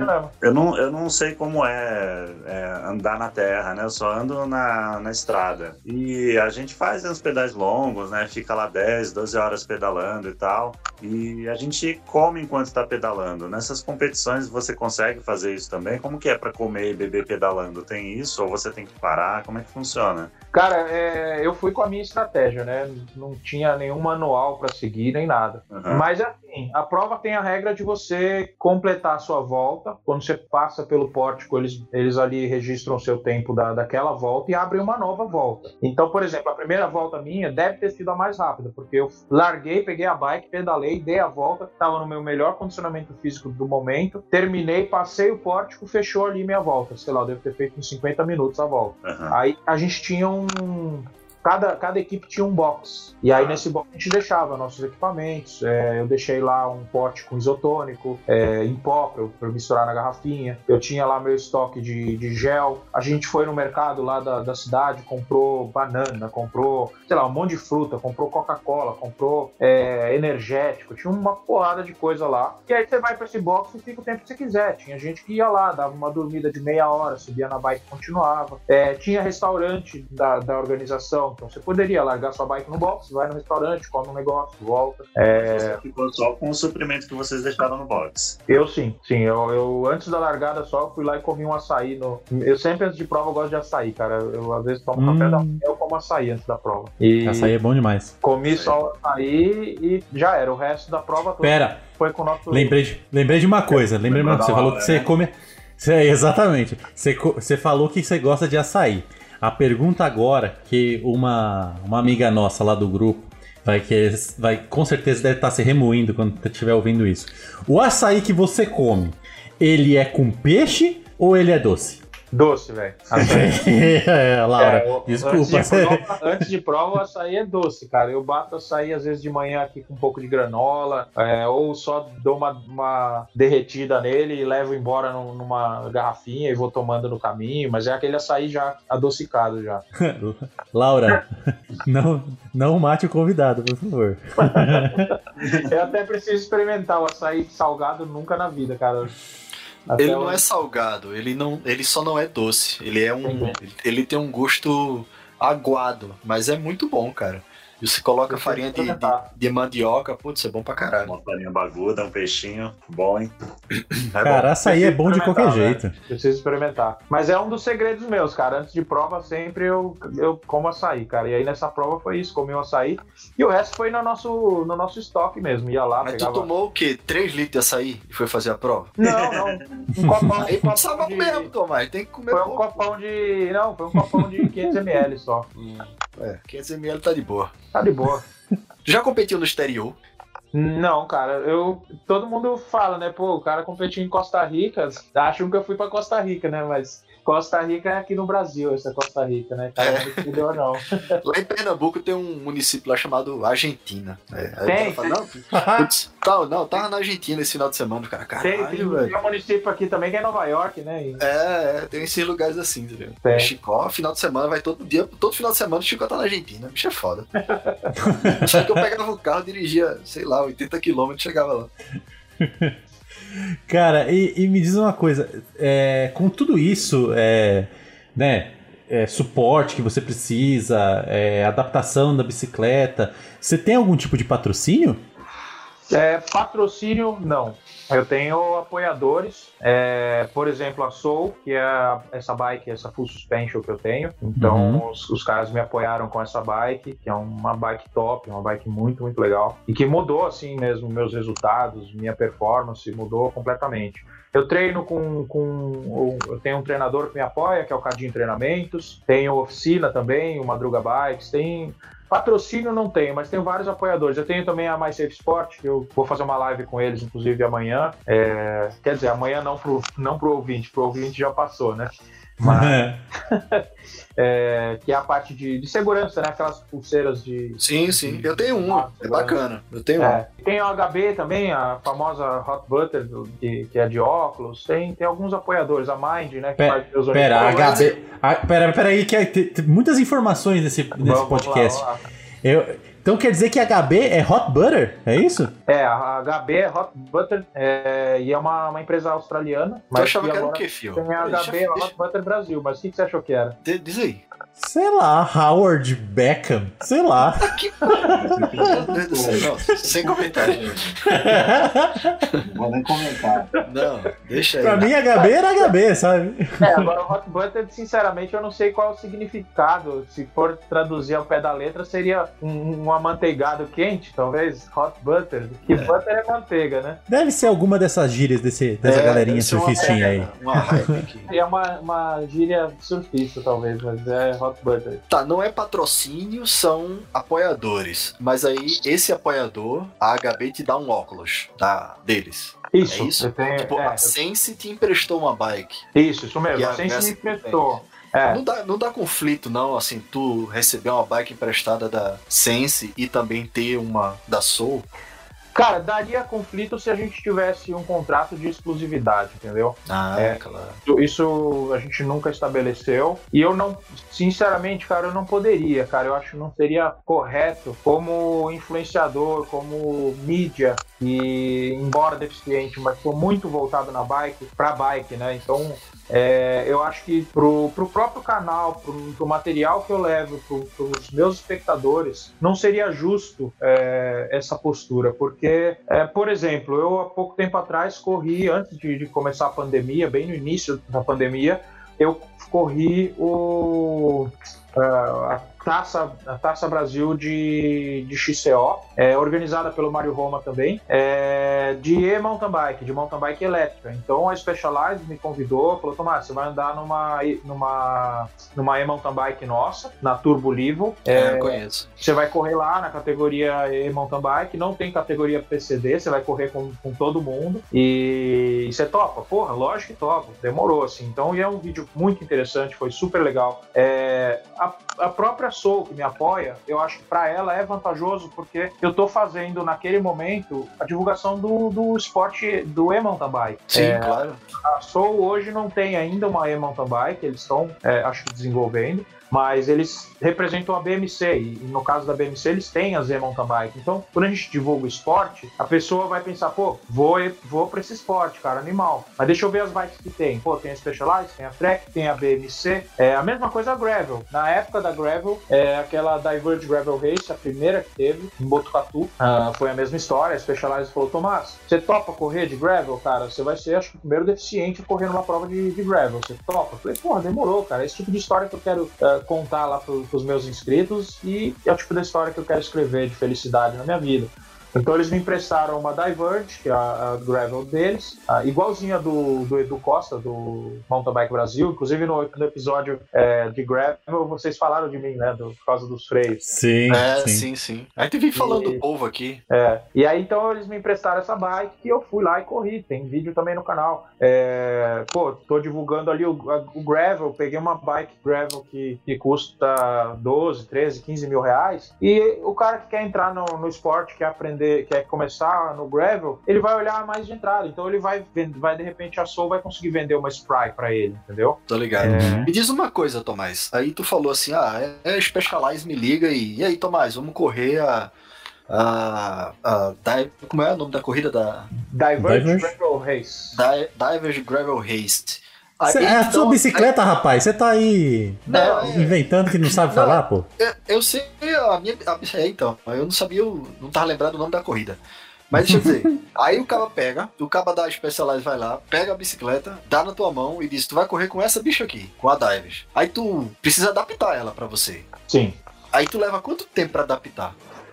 Tu já criou uma estratégia que é super rápida e Deus pega isso aqui e joga pra cá. É, eu, já tenho, eu já tenho minhas estratégias. É, Hum. Eu tenho um mecânico muito parceiro, que é inclusive um, um dos apoiadores do Vida Adaptada, que é o Madruga, é, que eu encosto lá e sempre levo as dor de cabeça pra ele, cara. Tudo Então, bem, eu, viro, como até o, o Hugo assistiu o meu vídeo lá da adaptação, ele deve ter visto e falou, ó, é, eu falei no vídeo, não quero, o Madruga tá atolado de trabalho, aliás, que bom, né, cara, que esse negócio da pandemia, todo mundo tá indo pra bike, acho que Uhum. isso é, é muito bom pra todos nós, e inclusive pra ele, ele tá lotado de trabalho, eu falei, vou tentar fazer eu mesmo, e fiz e deu certo, sabe, consegui, ajustei meu câmbio dianteiro ali, ficou numa boa. Mas volta e meia eu levo pra ele lá, cara, essa Diverge eu levei pra ele, falei, cara, vamos meter aqui aquele meu, como a Diverge é um grupo 105 hidráulico, é, essa que ficou comigo, né, Ah, é, é, eu falei, cara, nós vamos botar então aquele meu freio ABS, eu tenho um ABS hidráulico, né, da- de uma outra empresa que também consegui parceria. E aí a gente colocou então esse ABS hidráulico, mandando de um manete, um manete direito, mandar óleo para as duas pinças para frear os dois discos ao mesmo tempo. Pô, genial. Você, você anda com um kit pra adaptar nessas bikes emprestadas, então, tipo, usou, aí quando vai devolver a bike é fácil você tirar e reutilizar o mesmo kit em outra. É, na maioria das vezes sim, Hugo, depende muito de quanto tempo eu vou ficar com a bike. Então, É, por exemplo, essa prova que eu fui, a de mountain bike lá, da, da Level, da Turbo Level, era uma prova que eu peguei a bike no- durante a semana para já no final de semana correr com a bike e no final de- e na semana seguinte já devolver ela. Nossa, então, Tá com gostinho mesmo. é, ia, ia ser muito trampo eu pegar e, e fazer toda essa adaptação, corta conduíte, diminui, me, é, junta os dois num freio só e não sei o quê. Ia ser muito trampo. É, mas ao mesmo tempo, pô, uma prova foi um dos circuitos mais difíceis que eu já pilotei, cara. É, embora lá no, naquele 24 horas foi o maior perrengue, eu acho que essa é, prova de XCO foi o circuito mais casca que eu já pilotei. E não daria para fazer só com freio traseiro, por exemplo. Então, aí nesse caso, é, como eu contei, cara, eu paro, olho e falo o que, que dá para eu fazer para adaptar isso aqui. Aí foi legal porque eu voltei naquela minha adaptação do passado, que era voltar, a- a- que era pilotar com dois manetes numa mão só. Então, no Uhum. caso dessa bike que eu não podia, não tinha tempo para fazer grandes adaptações, eu peguei o manete do lado esquerdo, joguei pro lado direito. Ela já era uma bike de, de uma coroa só na frente, então não tive preocupação com o câmbio. E o, e o comando do canote retrátil, né, do command post, para quem, quem tá ouvindo e não conhece, é aquele tipo de canote que você aperta um botão no guidão, você consegue jogar o peso em cima do canote e ele baixa 10, 15 centímetros para você conseguir uma pilotagem mais agressiva e controlar melhor a bike. E aí, assim que passou o perrengue, você aperta o botão, tira o peso do selim, ele volta para a altura normal, que é do, da altura que você usa normalmente, né? Pô, bacana. Ah, Então, assim, resumindo, esse papo todo é interessante para eu dizer uma coisa. Meu amigo deficiente que tiver afim de pedalar de bicicleta, procure Tomás. É isso aí. Procure Tomás, que ele tem o caminho das pedras, ou então o seu Madruga, o, o profissional lá, amigo de É Tomás. isso aí, Madruga Bikes. Madruga Bikes, não é seu Madruga, não, é Madruga Bikes. Madruga Procura lá que o cara arruma a bicicleta. Ô, É Tomás, dúvida. Tomás. Não, rapidinho, rapidinho, é, Chico. A gente tá falando muito sobre essa adaptação de marcha e de freio, etc, né? Cara, você já pedalou de fixa? Ah, Cara, Tomás não pedala não, Não, cara. cara. Ser- Não, tá, calma, deixa Não, ele responder, não, gente. Não é isso, não. Não, evita, Tomás. Você pode se prejudicar muito mais. ganhar Uma mais vez que você entra- né? Uma vez que você experimenta a droga, você não, não quer parar, entendeu? Mas de responde aí, Tomás, por favor. Cara, eu nunca pedalei, mas eu tenho vontade, inclusive porque eh, uma das, das categorias que, que existem né, é o campeonato de pista. Eu, eu gosto de viver as experiências e poder trazer essas, essas experiências pro pessoal que me acompanha. É, Então, porque, cara, a fixa é, é, é a bicicleta mais simples possível, entendeu? sim. Então, é não. É se você fosse pegar uma fixa, você não precisaria adaptar nada nela. É, Não você é. precisaria adaptar o seu cérebro pra É lembrar mentira. de não parar de pedalar. É mentira. Sim. Ah, Isso aí é o Fio evan- evan- evangelizando aí a fixa, né? É mentira. a bicicleta mais simples que existe é a bbike.com.br. O que, que é isso aí? Boa, boa. Foi, foi, foi uma boa, um bom engate. Conta aí, o que, que, que, que é isso, Tomás? Eu sou arrombado dos cavalos, rapaz. Eu... Ele salvou da Ele salvou da vida, cara. Fala aí, Tomás, da B-Bike. Vamos lá, cara. A B-Bike nasceu é, pela paixão pelas motos, cara, por incrível que pareça. Porque eu, eu em 2000 e 2013, não, 2000, é, 2013, descobri que que eu e minha esposa estávamos grávidos, né? E, e aí, cara, eu, nesse período, assim, de, de, de, ter filho e tal, aí meu filho nasceu, eu ficava pensando, eu e minha esposa, pô, como é que a gente vai trazer ele para esse mundo das duas rodas? É, e aí a gente, nessa época, descobriu esse conceito da, das bicicletinhas de equilíbrio, que, que chamam, né? Que são as balance bikes. E, e cara, eu falei, putz, que genial isso, né? Porque a criança, eu, eu me lembro de aprender aprender a andar com rodinha. Aí tinha aquela história de tirar rodinha. Aí tira a rodinha, você toma um capote. Aí vira um negócio meio trauma é, para algumas pessoas, né? Não, não que tenha rolado isso para mim, mas. E aí, pô, você tem uma separação de duas habilidades principais que você precisa para andar de bicicleta. Você precisa de duas habilidades para andar de bike, que é se equilibrar e pedalar. E equilibrar é, é a coisa mais natural do ser humano. Você ainda, naquele primeiro ano de vida, você aprende a se equilibrar sentado, você aprende a se equilibrar em pé, segurando no móvel, é, você aprende a se equilibrar engatinhando, você aprende a se equilibrar em pé uh, e começando a andar. E então o equilíbrio é um troço que a gente treina desde que nasceu. Pedalar já não é um negócio natural. Então essa, esse conceito assim me, me convenceu assim, cara, porque eu falei meu, você separa essas duas coisas e, e pega para criança só o que é natural, que é equilíbrio. Você treina o equilíbrio em cima daquela bicicleta. E aí então, cara, meu filho estava ainda no primeiro ano de vida, não tinha completado um ano ainda. Ele estava com nove meses. Eu fui na Leroy Merlin, comprei umas tábuas de, de madeira, é, peguei uma tico-tico que eu tenho e comecei a cortar as madeiras e montei lá uma, uma bicicletinha para ele. Foi a primeira. Ele com é, 11, 11 meses, foi, foi isso aí, 11 meses, cara. Eu fiz uma bike muito rebaixada para que ele conseguisse alcançar os pés no chão e usar quase como um andador. E no primeiro dia em cima dessa bicicletinha ele já conseguiu andar cara. Eu cheguei a soltar o guidão, ele andou assim meio metro com a bike, aí tombava, levantava. Como é o nome dele, Tomás? Júlio. Ele, Júlio. ele também tá nas redes sociais aí também, quem quiser procurar. É, é, acompanho. é o Julinho Bueno MTB, lá no Pedala Instagram. Com ele, eu, eu, acompanho ele pelo teu, né? Que tu pedala muito com ele, tem muito vídeo pedalando com ele, né? Tem, tem mesmo. Já fez altas trilhas comigo, cara. E, e aí, cara, essa primeira bike foi, sei lá, era, era um bicho da goiaba, era uma bike super feia, mas era funcional, assim, foi, foi que funcionou para ele poder começar muito cedo, como eu falei, 11 meses. Ele aprendeu a andar com 10 e com 11 ele já estava andando de bicicleta. É... Só que aí eu falei, cara, como que eu posso fazer uma bike que seja a melhor bike possível para o meu filho? Que seja é, com a minha cara, sabe? Que tenha a cara do Tomás. Então por isso ela já nasceu com uma cara de motocross, assim, de moto de trilha, de moto de motocross mesmo. Ela tem como se fossem suspensões de bike de downhill, sabe? São tubos na, na roda uhum. dianteira. Então ela tem um garfo parecendo de, de bike mesmo, de mountain bike, de, de moto. É, e tem um formato assim de quadro meio parecendo moto. Ela tem um paralaminha na frente e tudo. E. E agora as B-bikes, as B-bikes estão saindo mais com cara de bicicleta ou com cara de moto? Não, continua a mesma cara.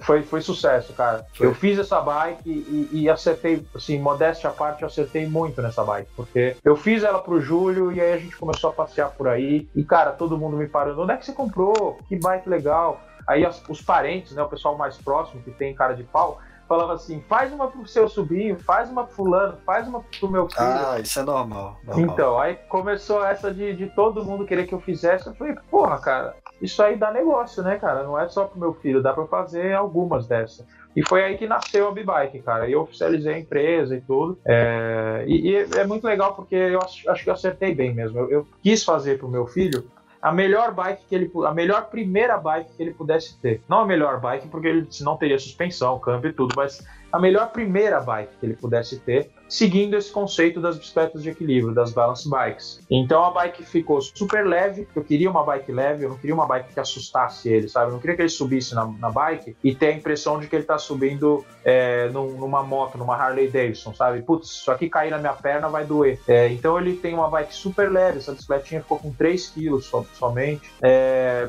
com um visual legal. Tipo, é, ah, ela é bonitinha pra caramba. Ela é bonitinha pra caramba. Onde a gente anda, tipo, não é só. Não são só os pais que falam assim, nossa, que legal. Cativa, sabe? As crianças. Ela, tem, uma, ela tem umas rodas de nylon, né? Isso, elas têm as é, rodinhas de nylon, um pneuzinho de borracha, é um pneuzinho meio de borracha, mas ela é sem câmara de ar. É, inclusive porque no Brasil é, é, praticamente impossível conseguir aro 12 e tudo, e iria agregar peso na bike, numa bike que é para ser a primeira bike. Eu até a, a, classificação dela, eu colocaria, se eu pudesse, eu teria colocado que ela é de 0 a 3, 4 anos de idade. O problema é que o Imetro não permite uma bike para criança de 0 anos. Então eu, eu tive que colocar que ela é de 1 um ano até 5, mas é para ser a primeira bike mesmo, assim. Eu, eu recomendo as, que as pessoas comprem ela para criança de um ano e meio, dois anos, não ficar esperando a criança já tá muito grande. Uhum. É essa bike, Fio, que é a mais simples. E ela é, é uma dessa é. pra... Vou ter que concordar. Eu vou comprar uma dessa pra mim, faz uma grande. E do jeito que eu tô pedalando, do jeito que eu tô pedalando e caindo, meu amigo, tu não tem é, noção. É, todo mundo não, precisa aprender a pedalar de novo. Eu tenho uma dessa Pô,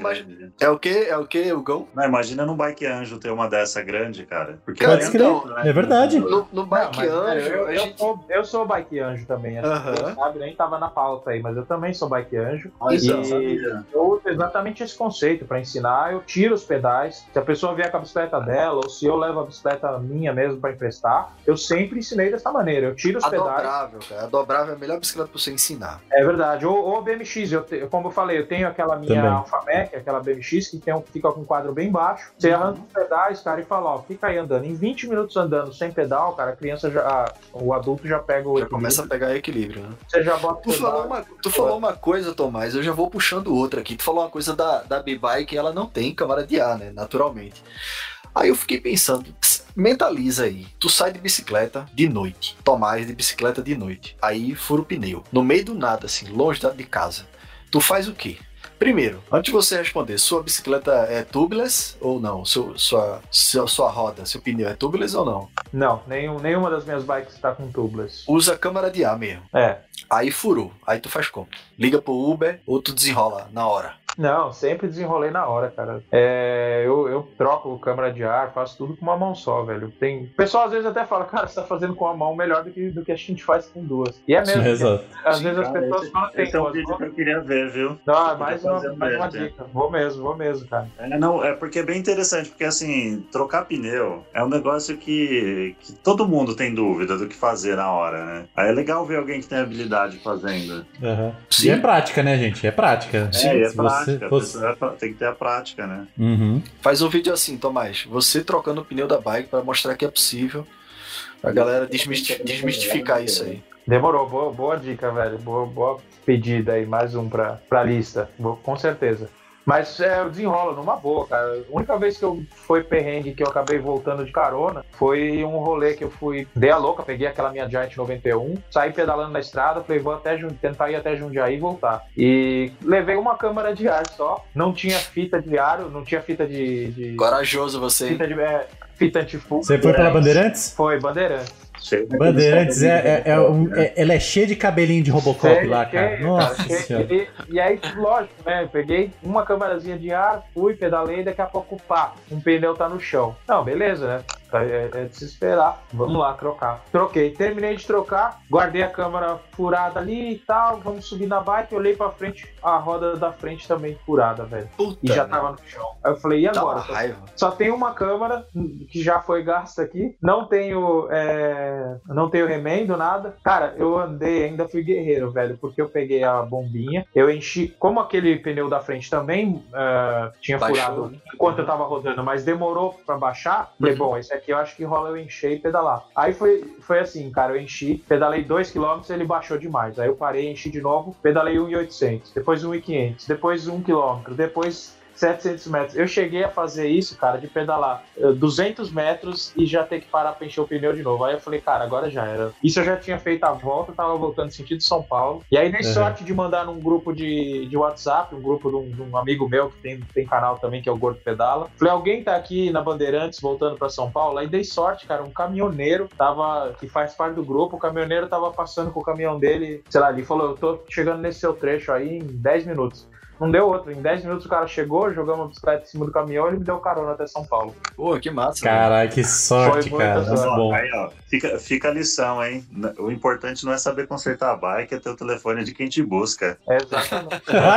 é verdade. Por aí. É verdade. Tu comentou, Tomás, é, em algum vídeo que eu assisti teu no YouTube já faz um tempo já, de um cara chamado André, e que, que esse cara, tipo, inspiração. É, que você inspirou esse cara, né? Ah, É, sim. fala um pouco desse cara aí, velho, pra registrar aqui pra gente. Cara, o André se tornou um amigão, velho. É muito legal a história porque, é, é assim, eu fazendo os meus vídeos, é, até explicando um pouco, vai, vamos voltar um pouquinho antes e dizer até do canal. O canal do YouTube eu fiz pensando em ajudar as pessoas. Inicialmente foi essa, assim, eu vou ajudar as pessoas que também têm lesão de plexo braquial, que também têm um braço paralisado ou amputado, sabe? Foi, foi bem um pensamento meio pequeno até. Embora tenha sido um pensamento de vamos ajudar, que é um pensamento nobre, Sim, Mas mas era um pensamento inicial, né? um pensamento inicial e, e pequeno, assim. Eu falei, cara, eu vou focar nesse público aqui, ó. Aham. E, cara, pouco a pouco eu fui percebendo que eu tava dando um tiro e acertando muito mais lugares do que eu imaginava. Então eu tava ali e de repente eu falei, pô, mas eu tô inspirando o cara que também tem, sei lá, que acabou de perder um pé, que foi amputado de uma perna, que foi amputado das duas, que foi parar numa cadeira de rodas, é, a pessoa que, sei lá, per- tá perdendo a visão. Aí eu falei, puxa, então legal, meu canal é um canal para inspirar deficientes, né? Uhum. E não, cara, depois eu fui perceber, é, inclusive acho que o André foi um dos que me abriu o olho pra isso, porque é, esse cara um dia ele me mandou um, um inbox, não lembro por onde, assim, e falou, Tomás, é, eu sempre coloquei assim no- nos meus vídeos ou no Instagram e tal, falei, ó, se quiser parceria, alguma coisa, manda direct aí, porque às vezes o pessoal manda alguma coisa pra testar, olha, por exemplo, a Color Gym me mandou um spray de, que brilha no escuro, você pinta a bike, brilha no escuro não, brilha com farol, né, então você pinta uma Aham. bike, é legal pra você fazer dados. Uhum. É um refletivo. Você faz uma pintura, ela não é permanente, inclusive ela é invisível. Você passa na bike inteira, você não enxerga nada. À Uhum. noite, bateu o farol, cara, tua bike brilha, mas brilha absurdamente. Mas resiste à lavagem, assim? Primeira lavagem? Existem segunda- algumas, sim. Ah, lavagem tá. simples, assim, ela, ela resiste a algum tempo também. Tá, É, volta lá pro o André, começo, volta, né? volta pro que André. três vezes, mas voltando. Aí, cara, é, um dia um cara me mandou uma mensagem lá. Ó, Tomás, tudo bem? É, me passa seu endereço, porque eu vou mandar um produto aí pra, pra, pra você testar. Falei, show, demorou. Passei o endereço pro cara. É, depois até o pessoal fala, você é louco, né? E se o cara fosse um maluco, fosse, me passa seu endereço e vai lá e te, te mata, ou sei lá, rouba suas bicicletas, né? Aham. Eu nem, eu nem pensei nisso, cara. Eu sou inocente nessas coisas, cara. Aí, beleza. É, E eu tinha feito um vídeo, que é o vídeo que eu já até mencionei hoje um pouco sobre a- como eu encontrei a minha bike, aquela Giant Yukon que era de duas uh, full suspension, né? Aham. É, naquele vídeo eu faço um bike check dela, vou contando um pouco dela, falo, ó, essa bike é muito legal, suspensão traseira dela já é um amortecedor a ar e tal. O dianteiro não é tão bom, o dianteiro é um amortecedor é, Suntour, que é a, a mola, né, mola e óleo. Uhum. Mas e aí, não dei muito foco pra isso. Fui falando da bike, e ela é câmbio isso, ela é câmbio aquilo, não sei o que, roda e pneu, papapá. Mas comentei só que a suspensão não era ar. E cara, esse cara pegou, me pediu o endereço, e quando chega aqui em casa eu abro, o cara me mandou uma suspensão a ar, pagou pra lá de mil reais na suspensão, Uhum. comprou no Mercado Livre, nova, zero bala, e mandou entregar na minha casa. Eu falei, cara, que porra é essa, cara? Que, que, que loucura é isso, velho? Ele, cara, é o mínimo que eu posso fazer por você, pelo que você fez pra mim. Eu falei, mas como assim? Ele falou, é, velho, Caraca. eu sou. Eu, eu, eu tô obeso. É, eu fiz mountain bike minha vida inteira, sempre fui do mountain bike. Inclusive, ele é amigo de, de juventude, de faculdade, do Christian, do Segredos do Mountain Bike, Aham. é, esse, esse mesmo André. Ele falou, cara, eu sempre fui do mountain bike, andava de mountain bike junto com o Christian. E, cara, tô aqui obeso. é, todo final de semana faço meu churrasco e tal, mas acabou, cadê a bike? Estão tudo ali servindo de cabide, empoeirada. Comecei a assistir seus vídeos e falei, velho, por que que eu não tô pedalando? Esse cara tá com o braço paralisado e dizendo minha vida não parou e tá aí pedalando. Como que eu vou ficar aqui no sofá fazendo nada, sendo que eu tenho dois braços, duas pernas e muita saúde? Então, cara, agora todo dia eu saio pra pedalar um Finais de semana eu tenho pedalado mais longe. Tenho pedalado com a minha filha. Isso tá, tá me trazendo uma qualidade de vida, é, qualidade de, de saúde. É, tá me trazendo momentos bons em família com a minha filha. Agora eu vou trazer meu filho pra pedalar. E aí foi assim, pouco a pouco eu percebi isso, cara, que meu canal tem uma missão até maior do que aquela que eu imaginava no início, sabe? Que é de motivar Tem, qualquer pessoa, que as pessoas olhem mesmo e falem, cara, eu tenho, tô vivo, sabe? Pessoas podem estar com o braço paralisado como eu, ou podem às vezes ter uma perna amputada, ou tá cega, mas cara, você tá respirando, todo dia você acorda, tá vivo, porra, agradece e luta pra ser feliz. O que você pode fazer naquele dia? Ou pelo menos ah, pra ajudar que num dia futuro você possa curtir, ter um dia eh, feliz e trazer felicidade e, trilhar uma história legal, uma história bonita que você chegue no teu leito de morte, lá no final da tua vida, olhe pra trás e fala, pô, Deixa um legado, né? vida. É, me orgulho do Legado que eu fiz, importante. ou, ou, sei lá, não desperdicei minha vida, sabe? Eu, fiz, eu, eu lutei pra ser feliz e acho que eu consegui. Acho que isso é o mais importante. E eu vejo tanta gente é, enlouquecido no trabalho e quer juntar riqueza e tal.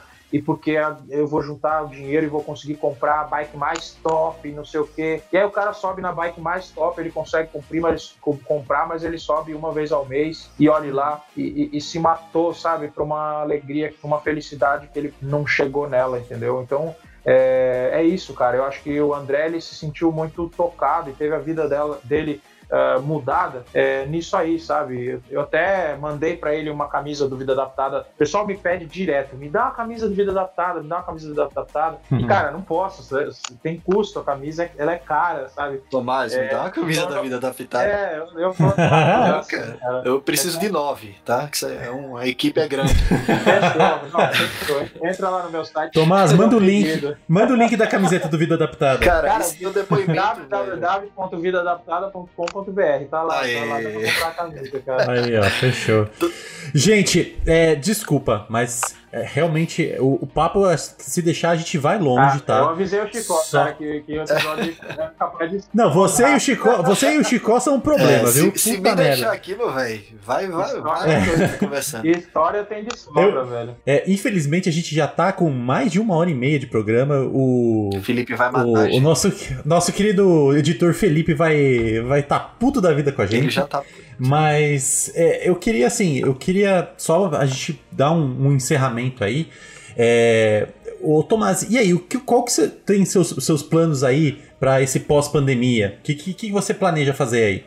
Cara, é, tem um, um negócio que a gente nem falou, e se eu puder falar rapidinho, é o seguinte, cara. Eu, Manda ver, cara. eu tô mega envolvido com treinamento indoor. É, eu comecei a treinar há dois anos atrás no, no OneLap. Por conta, do, assim, eu levo- sempre levo meu filho pra, nos treinos, eu ponho ele num carrinho da Tule que eu puxo atrás da bike. É, inclusive, isso dá, uma, um- dá um power a mais no treino, assim, né? Ter que puxar ali Uhum. 30 quilos atrás. Sim. E, e- e, cara, não dá pra levar o tempo todo, principalmente nessa época, às vezes, de mais frio e tal. Eu, há dois anos atrás, eu comprei um rolo e comecei a treinar dentro de casa. E aí, ouvindo falar muito do Swift, cara, fui ver e falei, pô, o Swift é meio caro, né, velho? Acho que eu não vou pagar isso pra, às vezes, pedalar no dia que tá frio, que eu não for levar meu filho. Aí eu ir lá pro Swift e dar um pedalzinho. E aí, buscando alternativas, eu descobri o OneLap, é, que é um, um concorrente chinês. E, e, cara, vinha treinando volta e meia nesse OneLap é, até o começo da pandemia. É, Uhum. Pouquinho antes do começo da pandemia, novembro mais ou menos, os caras começaram a cobrar. E o único jeito de pagar era você sendo chinês ou tendo um cartão chinês. Como eu era usuário de muito tempo, é, eu, o meu, eu não tive problema, porque os caras me deram a, a, a subscrição, né, a assinatura, até o meio desse ano. Então ela estaria terminando por agora, a minha, a minha assinatura. Mas como eu fiz vídeos no YouTube contando desse software, como usar, como instalar e tudo mais, começou a chover gente falando, Tomás, parou de funcionar, não consigo pagar, me ajuda e não sei o quê. Aí eu peguei, consegui com a ajuda de um amigo, o contato dos chineses, entramos em contato com ele, com os chineses e, cara, eles falaram, meu, vamos fazer um esquema via código, então a gente vai ter agora um código de assinatura, um código de, de validação parecido com o Windows, vai? Você quer comprar o Windows hoje? Você pode instalar um Windows eh, no teu computador, ele vai te pedir a chave de ativação, você compra a chave e aplica. Então eu comecei a receber dos chineses a chave de aplicação e eu estou vendendo hoje no Brasil eh, a assinatura desse jogo de um ano. É um, é preço muito bom, porque por um você assina 12 meses praticamente pelo valor da mensalidade do Swift. O Swift hoje está com o dólar que está, ele está chegando a 90 reais. E o, e o OneLap é exatamente isso, 90 reais, só que você recebe 12 meses para ficar treinando nele. É, maravilhoso, cara. E, e, assim, só rapidinho, só pra quem tiver interessado, o que que precisa pra fazer pra treinar, né? esse treinamento? Cara, é muito básico, velho. É, você, pra treinar indoor, você precisa de um rolo de treino, pode ser o rolo que for, cara, do mais barato. Agora tem um cara que tá fazendo no Instagram, tem o Role, role 8 lá, Role 8, que é um rolo feito com dois pedaços de madeira e a bike gira em volta, de, gira com a roda traseira em cima desses pedaços de madeira. Cara, isso já é suficiente. Você conseguindo fazer a sua roda da bike e a roda traseira girar sem a bike sair do lugar, é o suficiente pra você treinar. Então, qualquer rolo rolo fixo, rolo de equilíbrio, rolo de aquecimento, qualquer rolo. Até a Renata Falzoni até deu uma ideia, cara. Dá pra amarrar a bicicleta na árvore com a roda traseira no ar. Até assim dá pra. E você precisa. Não, não foi a Falzone, foi o Chicó. É, desculpa, claro. desculpa, mas a ideia que toda a internet Inicial. copiou foi minha. É. Tá certo. Eu Então, pendurei a cara- bicicleta na rede e foi. Você precisa fazer isso. E, cara, com a roda traseira girando, você põe um sensor de velocidade na roda traseira.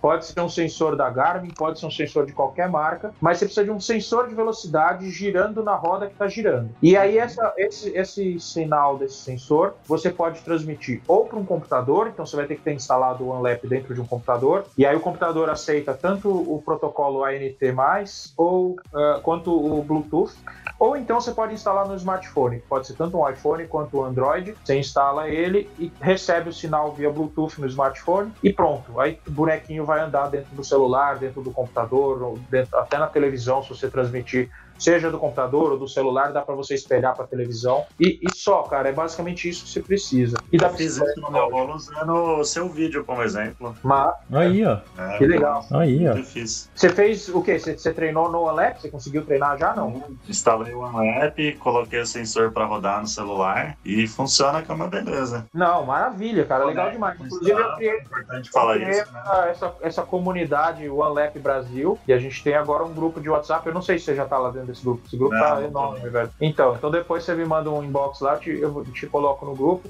Mas a gente já tá com um monte de membros também. Acho que até eu vou ter que fazer igual vocês, migrar pro Telegram, porque daqui a pouco não cabe mais ninguém dentro do grupo. E, Ah, e- Telegram é sucesso, cara. é sucesso. Vai é. fundo. É, e acho que eu vou inclusive colocar aquele bot lá que dá boa noite pra todo mundo toda noite. Opa, Bota esse não. falou de bola. Não bota esse não. Daqui a pouco ele, good night. e é isso, cara. Então, acho que respondendo a tua pergunta, para a continuação da pandemia agora, é seguir com a B-Bike, cara. A, a pandemia acho que está reaquecendo o mercado de bike em todos os sentidos, inclusive para as crianças. Então, eu tenho recebido pedidos de bike para criança.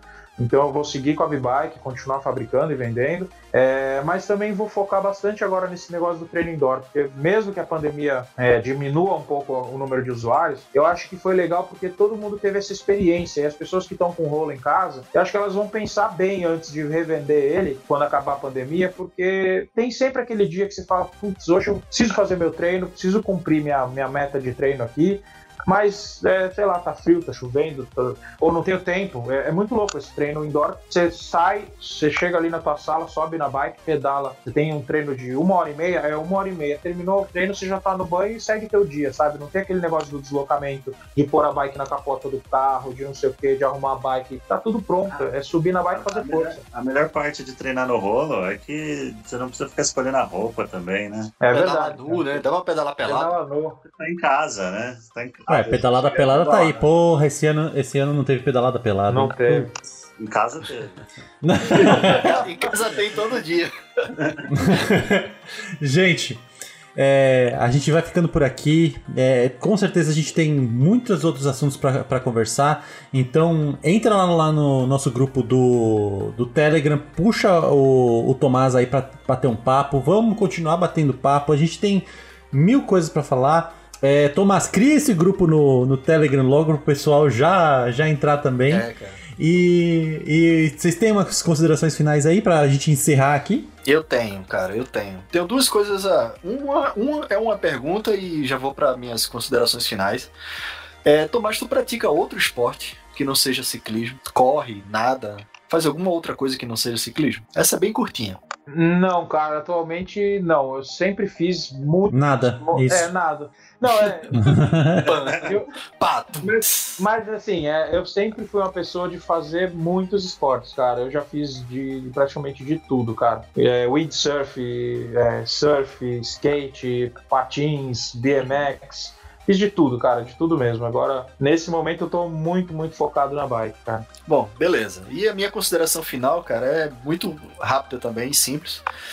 É o meu desejo que você continue a inspirar outros e tantos outros Andrés da vida, velho. Que o seu canal é muito massa. Não foi por acaso que eu, que eu tentei tra te trazer para cá, né? Te trouxe para cá para gravar com a gente. Você faz a sua parte em inspirar as pessoas e mostrar que é possível e que a vida não, não pode parar porque somente seu braço parou. E a gente faz do nosso lado a questão da, divulgação, né? De trazer pessoas como você, inspiradoras, e um, você é um cara muito massa para mostrar para as pessoas que é possível, tá Esse era, eu espero ter conseguido, termos conseguido, né, atingir esse objetivo com esse episódio pela, se pelo menos um André entrar em contato, seja com você, seja, seja conosco. E a gente já conseguiu, né, Fio? Em outros episódios nossos, a gente recebe comentário de ouvintes e no privado a gente não divulga muita coisa, mas falando que estava passando por um momento muito difícil, depressivo, etc. E, e a gente ajudou de alguma forma ele sair dessa. E é uma coisa que tu faz também né? E, e, eu acho muito massa e eu só, só gostaria de agradecer, cara. Obrigado pelo canal que você tem, pelo perfil no Instagram que você tem, que é muito foda mesmo. Valeu, velho. Obrigado demais. É, é, é isso que você falou mesmo. Eu acho que é muito legal também esse espaço que vocês abrem para as pessoas virem aqui contarem suas histórias e, e todo esse bate-papo, porque não é só a história do Tomás, mas uh, outras tantas histórias que, que foram contadas aqui. A Julia Irata, por exemplo, Pô, a Julie tá viajando aí as Américas de bike. É, e queira ou não, cara, isso é motivador, inclusive para mim, sabe? Eu morro de vontade de, quem sabe, um dia catar uma bike e dar uma, uma fazer uma cicloviagem dessa, uma loucura dessa ela tá também, cara, escrevendo uma história bonita, é, buscando ser feliz, sabe? O, o Niro também da Trek, são, são pessoas que, que vêm aqui, contam histórias e que motivam outras. Então, parabéns pelo trabalho de vocês. É, agradeço demais também o espaço que vocês abriram aqui para mim de contar minha história, contar de uma maneira diferente. Eu confesso para vocês que é, foi bem diferente. Assim, eu já, já fiz é, palestra na Shimano Fest, já fiz live com, com algumas pessoas e tal. Mas aqui foi uma abordagem bem diferente mesmo. Foi muito legal porque, é, inclusive, vou recomendar para todo mundo que, que assista. Vou fazer um vídeo no YouTube também contando para a galera e pedindo para a galera vir aqui pro Beco da Bike assistir porque foi uma abordagem diferente, foi, foi, foi, sei lá, o papo foi completamente diferente do que é o normal, é, de, até mesmo de como eu abordo lá no canal. Acho que muita gente vai conhecer algumas coisas que nem conhecia. Tem gente que não sabe da B-Bike, que me acompanha no canal, por exemplo, não sabe da B-Bike. É, é, acho que muito massa mesmo, velho. queria agradecer vocês. Ah, cara, as portas aqui estão sempre abertas. Quando você quiser, pode vir. A gente vai jogar umas, umas chamadas aí para você também. E é isso que a gente mais espera. Que é inspirar todo mundo a, a poder ver a bicicleta não só como o, o, esporte em si, mas sim como uma, uma forma de vida, né? O Gão, você tem alguma coisa para falar aí pra gente encerrar? Quero agradecer bastante o Tomás. O canal dele é muito legal e assim, né, ele tava dando depoimento sobre inspirar pessoas que estão com a vida adaptada, é, mas eu acho que a abrangência é maior, né? Eu, por exemplo, me interessei de ver o canal porque eu gosto de ver as pessoas mexendo nas bikes, né, fazendo essas adaptações. E em busca disso, acabou que eu vi o canal dele e fui conhecer esse outro lado, conhecer a história de vida dele. Então, a abrangência é maior, né, do que às vezes a gente acha, né? Tá, às vezes está focando ali só em mostrar que é possível superar, mas enfim, todo mundo pode ver alguma coisa diferente. E eu Sim. quero falar isso porque alguém está ouvindo aqui e fala, ah, não me interessei pelo canal, porque ele deve falar sobre estar com a vida adaptada e só isso, mas é muito legal, ele fala bastante de competições que ele participa, é legal ver o depoimento, igual quando o Tomás ganhou uma competição a primeira vez com a Vulcan, né, que uhum. fez um vídeo bacana sentadinho na grama lá, contando como foi. Pô, isso é muito legal, assim, né? É bem abrangente. É, é a vida como um todo, né? A bicicleta. É, e é isso, gente. Valeu. Aliás, complementando rapidinho, obrigado, Gão. E, e, complementando isso que você falou, é um dos vídeos que não é o vídeo mais assistido, mas é um dos vídeos mais assistidos no meu canal, é uh, como eu coloquei Aro 700 na, na, minha, na minha mountain bike 26. Ou seja, é uma, adaptação, é uma adaptação que não tem nada a ver com deficiência. Eu simplesmente Exato. peguei o meu 26 e coloquei Aro 700. É. é isso aí, gente. É, é, todo ciclista tem um pouquinho de professor Pardal. Então, é, antes que a gente engate mais uma história aí para fechar, eu queria mandar um beijo para todo mundo e vamos continuar essa conversa lá no Telegram. É isso aí. Beijo, beijo, Valeu, um abraço, galera. Valeu, tamo junto.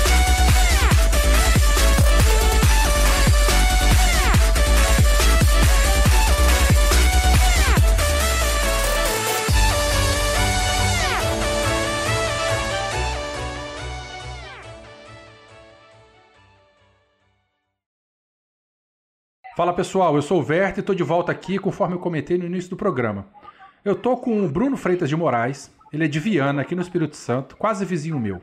Ele sofreu um acidente no começo de 2020 e atualmente ele está com uma campanha de arrecadação de grana para uma prótese que ele precisa colocar, para que assim ele possa voltar a pedalar.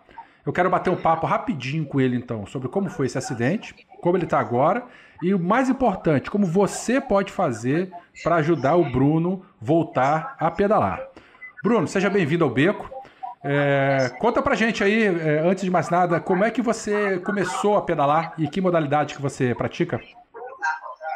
É, primeiramente, boa noite a todos. É, eu comecei a pedalar com 14 anos de idade e no primeiro ano de, de ciclismo eu já fui campeão é, estadual na estreante, né? Já comecei, fui campeão estadual na estreante e aí que eu me animei mais ainda, né? Primeiro ano, já campeão na estreante. Sempre de speed e... mesmo?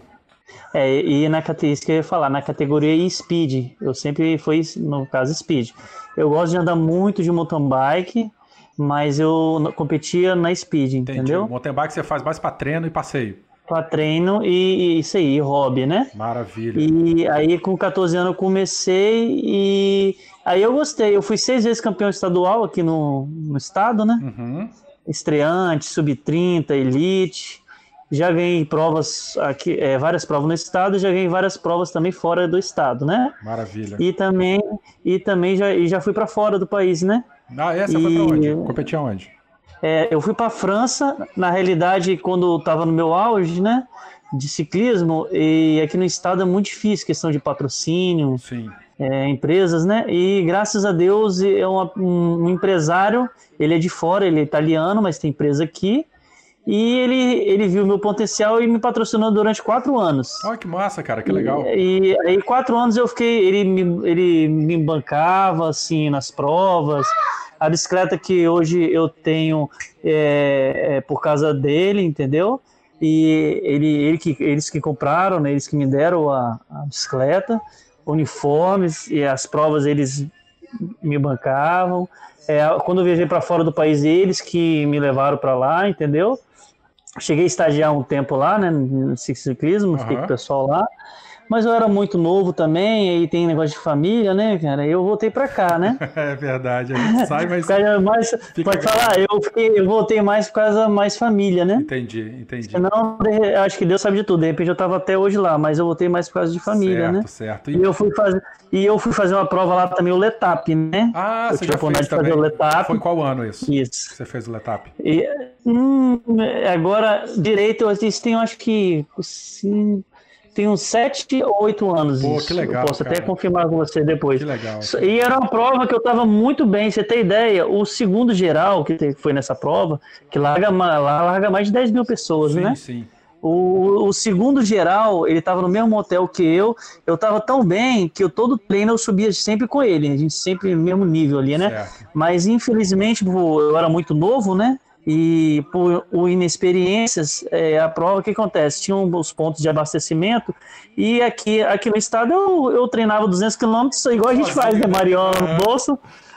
Não tá Mariola no bolso, eu falei, ah, né? Aí não, não sabe E, e, e eu, isso essa prova tem uns 10 anos que eu fui, que uns 8 anos, 10 anos tem. Aham. Aí o que acontece? Eu, por causa de minha experiência, eu, eu tinha três postos de abastecimento, eu não parei nenhum. Todo mundo parou.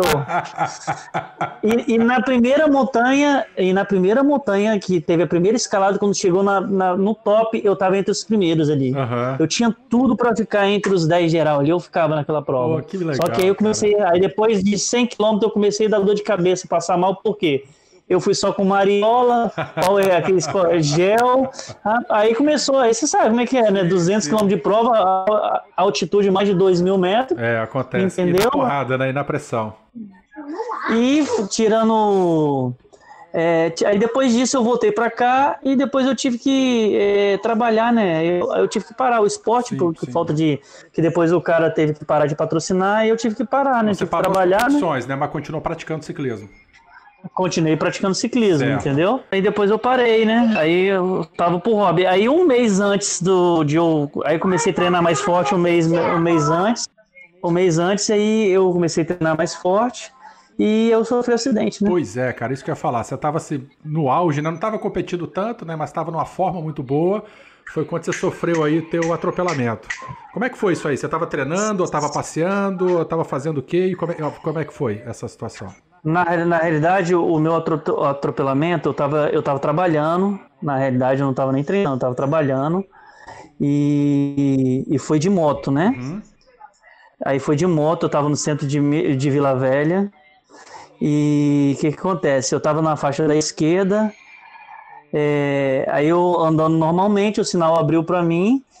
E eu, eu não sei se você conhece a de Vila Velha, eu tava na esquerda, o sinal abriu devagarzinho, tinha, tem uma faixa de pedestre ali na, na, na Pacheco, não Isso. tem a Pacheco? Sim, sim. O caminhão tava É, na tem uma- direita e entrou. Aí ele tava, eu tava na esquerda, não, mas olha só, eu tava, só, eu tava sozinho, né? Aham. Eu tô sozinho, aí o, o, que acontece? Eu parei que tinha pedestre passando. Aí eu parei na faixa, botei o pé no chão, tava sozinho, entendeu? Sim. Aí, aí, aí as pessoas passando e, e simplesmente eu com o pé no chão, do nada eu senti uma queimação e eu olhei do lado não. o caminhão.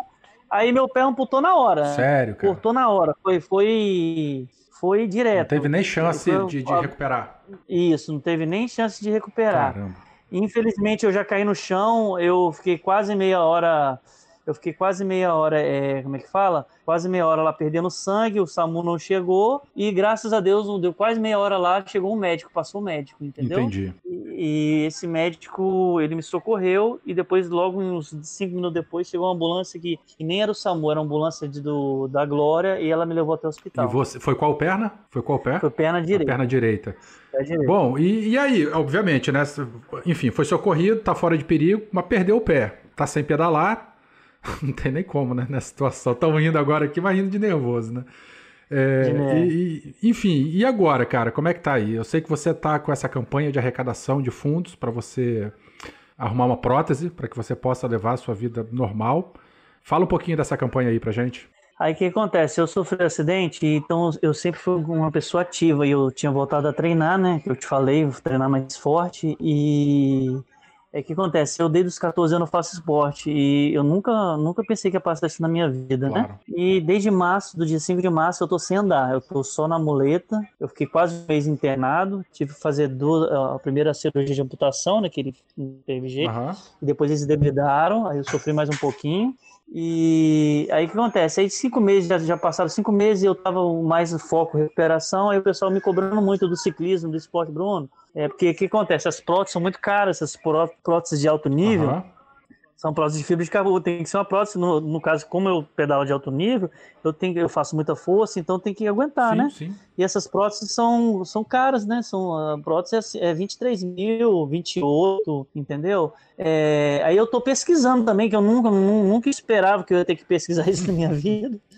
Aí eu tô tentando ver o lugar mais barato, mas a prótese pro ciclismo minha hoje é, de, é 25 mil no mínimo. Que eu, que eu- até agora que eu, a que eu achei mais barata, entendeu? E fora que eu vou ter que arrumar uma prótese me Pro andar dia no dia dia, a dia. né? Então são dois É, problemas, não dois problemas, né? São duas próteses que você precisa. Uma para treino e próteses, outra pro isso dia a dia. E uma pro dia a dia, entendeu? Certo. Bom, e, e, o ouvinte que acabou de ouvir o teu relato e quer te ajudar a conseguir, quer, ele quer é, vestir a camisa dessa campanha. Como é que ele pode fazer para te ajudar? Eu sei que você está com as plataformas online de doação, né? É, como é que, enfim, explica aí como é que o pessoal pode te ajudar na arrecadação dessa grana aí. Quais são os caminhos? Eu tô no caso, aí que acontece, eu fiz o, como não tenho muita experiência nisso, eu fiz o, uma, uma montagem de minha, né? Sim. Aí eu, eu, eu abri um PicPay, PicPay, eu o posso PicPay... te mandar. É, não, depois já... você vai mandar, o mas é, é, o arroba bruno.freitas.moraes. Não é isso? Isso, é bruno.freitas.moraes, isso. E lá o ouvinte Bruno. pode mandar qualquer doação é aberto, né? Pode mandar qualquer Isso aí, é, é, arroba, arroba bruno.freitas.moraes. Isso. E também, como eu não entendia muito, o pessoal falou para mim abrir o site da Vaquinha. Uhum. Aí eu também abri o site da Vaquinha. E eu também botei, tem muita gente que não mexe com PicPay. Eu também abri um, é, eu tenho uma caixa, uma, uma, uma, conta na caixa. Eu também botei no, na própria campanha, entendeu? São Maravilha. três tipos de uh, que a pessoa possa ter opção, entendeu? Bom, eu vou colocar os números aqui da caixa, mas você tem de cabeça aí, agência conta? Conta para passar? Você sabe? Tenho, tenho sim, Fala sei, aí. sei. É, a agência, pode falar? Pode. A agência, ela é 20, 299. 299. E a conta? A operação é a operação... 013, né? Que é poupança. A operação é 013, né? Aham. Uhum. E a conta tem aquele monte de zero. Primeiro, quatro, são, tem quatro dígitos zeros, né? Uhum. Aí, e, aí depois vem o número da conta mesmo, é 47 23 dígito 3. Maravilha. Então, repetindo, gente, agência 299, operação 13, conta poupança 0000 4723 dígito 3. Quem quiser ajudar, então, o Bruno, é, financeiramente, né, pode ajudar é, contribuindo qualquer quantia para a Caixa Econômica, para o PicPay ou para a Vaquinha, todos os links estão aqui. Mas também, quem não puder, é, se você é, ajudar a divulgar essa campanha, também será um esforço maravilhoso, né, Bruno? Não precisa só ajudar sim, financeiramente. Sim, sim é, é, igual eu sempre falo, né? É, só do fato de a pessoa estar é, tá divulgando já está me ajudando muito. Maravilha. E eu queria também agradecer já as pessoas que já contribuíram. E não só isso, eu queria agradecer as pessoas também que compartilharam, entendeu? E que Deus abençoe todos aí e que essa campanha dê tudo certinho, entendeu? Maravilha. Bruno, sucesso para você, cara. A gente vai fazer a nossa parte aqui, vai se mantendo firme aí. E vamos ver se a gente consegue levantar essa grana para que você possa voltar para o ciclismo aí o quanto antes. Beleza? Tá bom, obrigado. Boa noite a todo mundo. Falou então. Ouvintes, um beijo para vocês. Vamos lá então ajudar financeiramente ou se quem não puder, compartilhe essa campanha. Todos os links e essas informações faladas estão na postagem desse episódio. Vocês podem seguir o Bruno também no Instagram, não é isso? instagram.com/brunofremo. Para poder saber a novidade isso, aí. É. É, eu já sei porque eu já stalkeei você aqui, eu já peguei teus endereços tudo. Obrigado. Bruno, um abraço para você, cara. Sucesso. Tchau, tchau. Um abraço, tchau. Este programa foi produzido por Mentes Deviantes. deviante.com.br